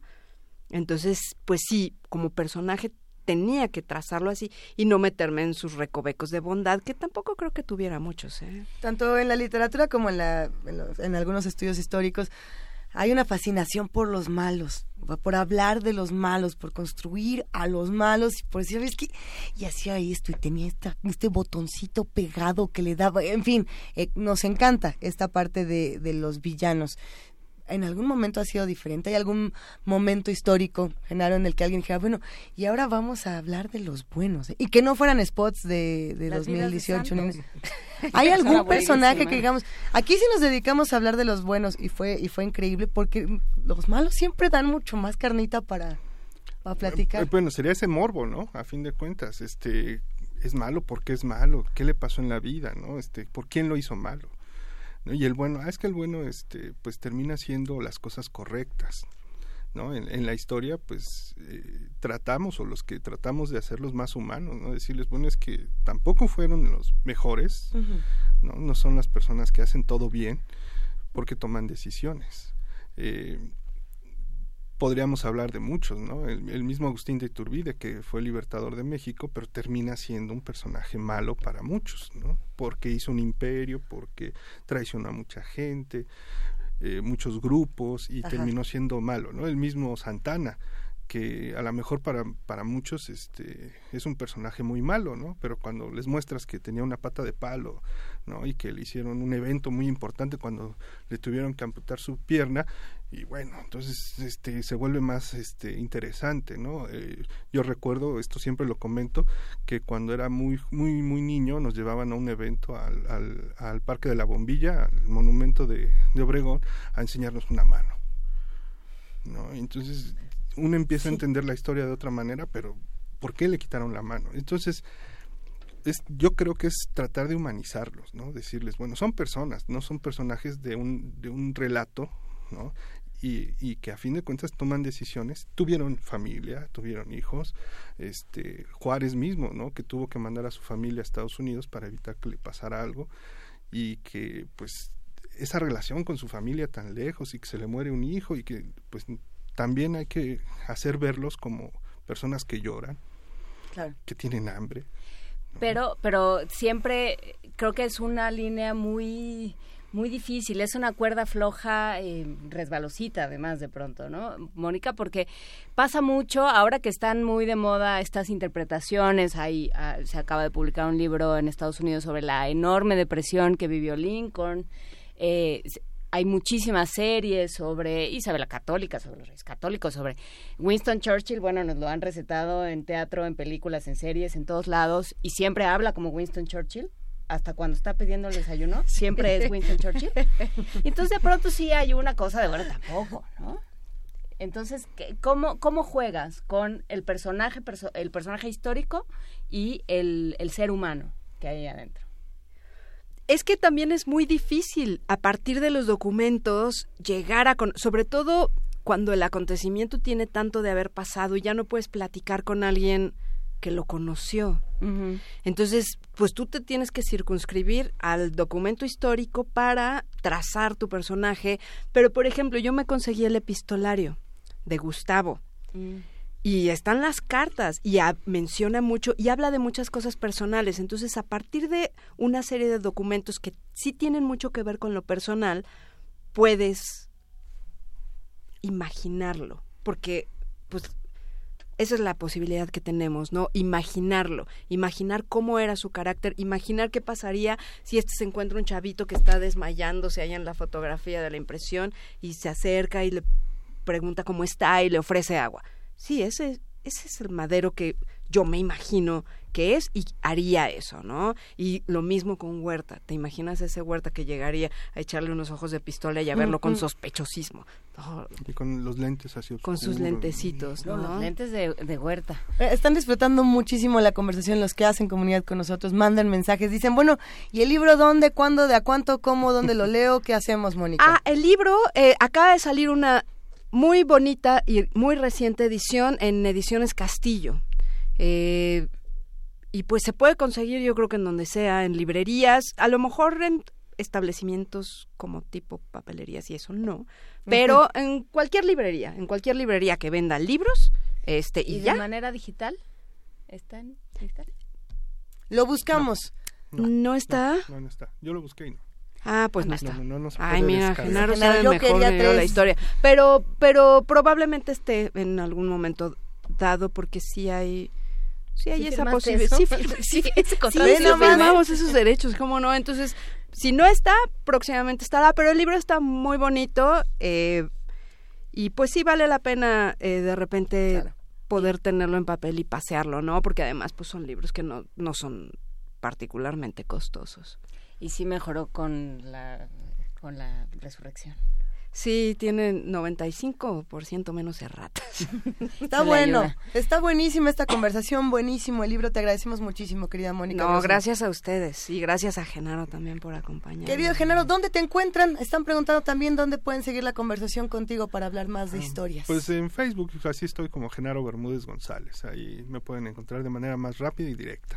Mónica Brosan, Genaro Bermúdez, nos despedimos. Muchas gracias por charlar esta mañana con nosotros. Muchas gracias. gracias. Oigan, nos han pedido muchas canciones y por ahí Abraham Manzanares, que además dijo, ay, que Luisa me confundió el nombre. O sea, no sea así. Abraham, vamos a escuchar su recomendación, que por, para los que no lo sepan, es un cover a Charlie Feathers. Ándele. Y esto se llama I Can Hardly Stand It de The Cramps.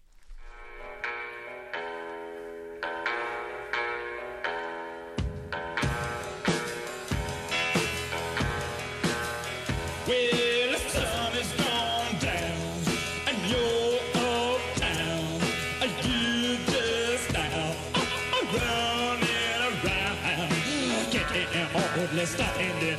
It's troubling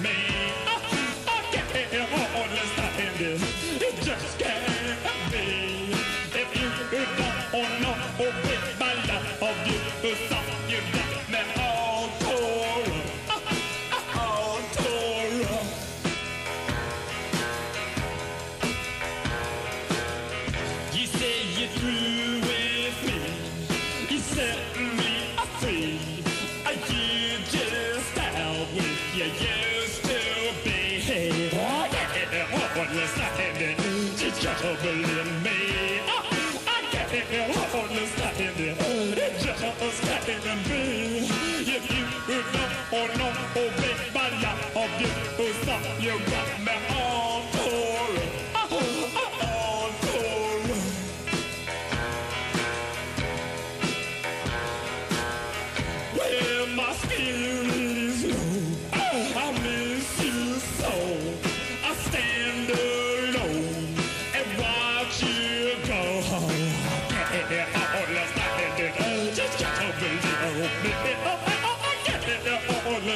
understand it. Just can't be.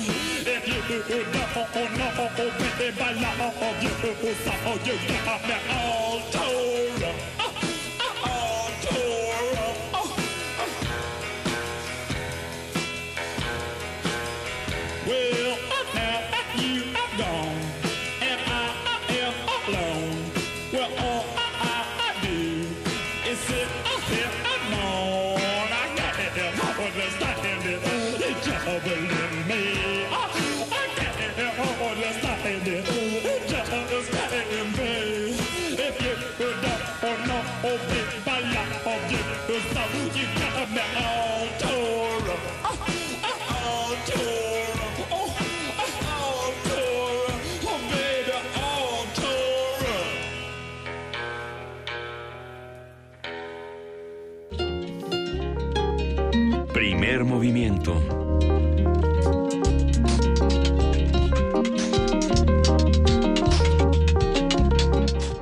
Minerva de Roctubre se sumó a la guerra de GIFs. Ahí métanle un- una buena gifiza porque está muy divertido lo que está ocurriendo en el timeline de primer movimiento.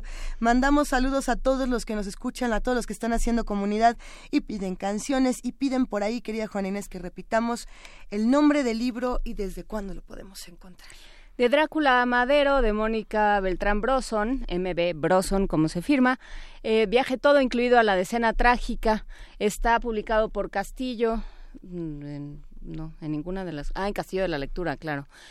Es realmente una lectura muy divertida. Se puede hacer en comunidad, se puede hacer entre chicos y grandes y tener conversaciones interesantes sobre este tema por supuesto, sobre la revolución, los personajes históricos, cómo nos lo estamos planteando y cómo se puede leer la historia de otra manera.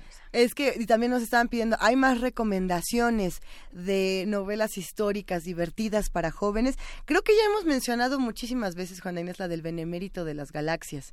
Era de Pablo Mata, que claro. hace novela histórica muy chistosa. No sé si en, en qué editorial la podemos encontrar, ahora la buscamos. Hay muchas más y, y tienen muchísimo sentido del humor, que creo que es algo que le hace falta también a la literatura juvenil. Una que no tiene tanto sentido del humor porque es novela histórica eh, pues más tradicional, pero no, está- no es tanto para jóvenes. O sí, sí, es para, jóvenes. jóvenes, pero no no tiene este tono que tiene de Drácula Madero, que es se llama de Drácula Madero, ya, ¿qué más vamos a decir? es el nombre de Cuautla, de Javier Malpica, publicado en la Ah. colección Gran Angular de SM, que ganó, me parece, el premio Gran Angular en ¿Es de su Javier momento. o de Antonio Malpica? De Javier. Es de Javier. Sí, sí, El sí. nombre de Cuautla se llama sobre, obviamente, el sitio de Cuautla. Y es, eh, y es una novela muy, muy interesante. Justamente lo que hacen, que era esto que decía Mónica, es tomar a un personaje joven con el cual el lector se pueda identificar y eh, colocarlo en un sitio y pues sí, el, el trabajo es reconstruir ese escenario y ese contexto donde se está moviendo tu Claro. personaje, ser lo más fiel posible. Ha- Había unas novelas que, como decía mi papá, parecía que habían leído la ficha de la enciclopedia británica y después habían escrito puras historias de sus tías. Si les contáramos las que hemos leído por acá y que nos dan unos buenos ataques de seriedad. De horror. De, horror, de horror y seriedad. A ver, eh, por- ah, nada más por no dejar, eh, Mónica Broson y Javier Malpica, ambos son maestros de la SOGEM. Y si no lo son en este momento, lo fueron en algún punto. La SOGEM es la Sociedad General de Escritores Mexicanos, eh, que tiene su escuela en Coyoacán. Y pues sí, lo- los dos son autores que se acercan mucho a sus lectores, que se acercan mucho a sus públicos y por supuesto a escritores jóvenes que quieren empezar con nuevas novelas. Así que no pierdan el entusiasmo, acérquense a sus autores y muchos de ellos sí les darán la mano y les ofrecerán mucha tinta para empezar a escribir. Es el caso de Mónica y de Javier y de muchos otros que están en la SUGEM y en otros espacios de lectura. Eh, Vania Nuche, muchas gracias. Ya nos dice que no, que sí es de Antonio Malpica el ¿Sí nombre es de Antonio? Sí, Antonio Malpica, el nombre de Cuautla, ya lo publicamos en redes para que quede la ficha. Gabriel Márquez nos escribe, dice, buenos días, mi padre estuvo en la decena trágica cuando niño, con su hermano fue a asomarse a la calle de Moneda. Le tocó una balacera. Me platicó que vio pasar el coche donde llevaron a Madero y a Pino Suárez a la penitenciaría, mientras barría la banqueta de la farmacia de mi abuelo. Es una historia llena de detalles que valdría la pena contar, pues hay que contarla, Gabriel Márquez. Que nos escriba más, que nos siga contando toda esta historia. Ah, gracias, de verdad. Están llegando muchísimos tweets en este momento. Oye, en tu barrio nos escuchan. Los jugueros de tu barrio nos escuchan. ¿Quién? A ver, ¿dónde está? Nos escribe Leti Morán. No saben qué grato fue escuchar que el señor de los jugos los tenía sintonizados. El señor de los jugos. En la juguería Tepepan, en Xochimilco. En la Ah. juguería, no sé si es la juguería Tepepan o una juguería en Tepepan. Bueno, pues, a ver, díganos en cuál y al ratito vamos, todos por unos jugos, nos vamos a Tepepunk. Eh, ¿Qué van a hacer en un rato? Hoy es viernes y hagamos comunidad, vamos a encontrarnos, si es posible, busquemos una actividad y nos vamos todos para allá juntos. Hay, por supuesto, eh, Vámonos al MUAC. muchas cosas que hacer en el MUAC. En el Museo del Chopo estaremos platicando de unos eh, de unos paseos por Santa María de la Ribera que va a haber la próxima semana alrededor del Museo del Chopo. Eh, hablaremos de muchas cosas, hay mucho cine también, ya decía Al- Arturo Ángel que a- a- No, aprovechó bueno, para todo, todo, de todo. hasta para mandarnos al cine a ver The Post. Hay muchas películas que vale la pena. Y ya nada más para despedirnos, querida Juan Inés, por ahí nos escribieron que si no teníamos unos audífonos más chiquitos, que porque en la tele estos audífonos se ven muy grandes. Tenemos las cabezas muy chiquitas, ese es el problema. Este es como de caperucita roja para los que nos han escrito hoy sobre lo que ven en TV UNAM. ¿Por qué tenemos estos audífonos tan grandes? Es para escucharlos mejor. ¿Por qué tenemos el teléfono aquí para ver los mensajes que nos envían? Es para leerlos mejor. Y para Realmente comunicarnos con la producción que estamos- levanta y levanta su... que nos dicen ya. Estamos muy atentos a todo lo que nos cuentan y nos encanta hacer comunidad con todos los que están del otro lado. Esto es para Miguel Ángel Gemirán. Pues es que él pidió otra canción de Peter Gabriel, Ah, pero... Pero pues, pues mira Miguel Ángel, ahí te- Lluvia Roja, Red Rain de Peter Gabriel. nos vamos. Nos vamos este viernes. Gracias, querida jefa de información, Juana Inés de ESA. Abrazamos a Miguel Ángel Quemain, que está en su misión secreta. Está en una misión secreta el día de hoy, esperemos que todo vaya muy bien y por supuesto ya estará el lunes con nosotros.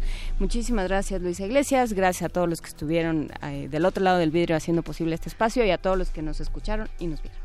Nos escuchamos la próxima semana. Recuerden Primer Movimiento a través de radio y de TV UNAM. Esto fue Primer Movimiento. El mundo desde la universidad.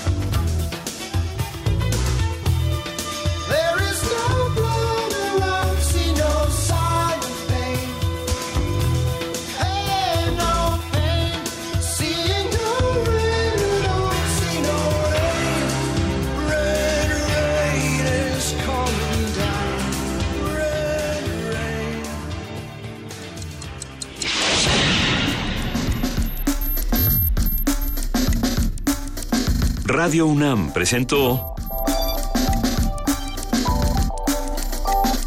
Primer movimiento. El mundo desde la universidad.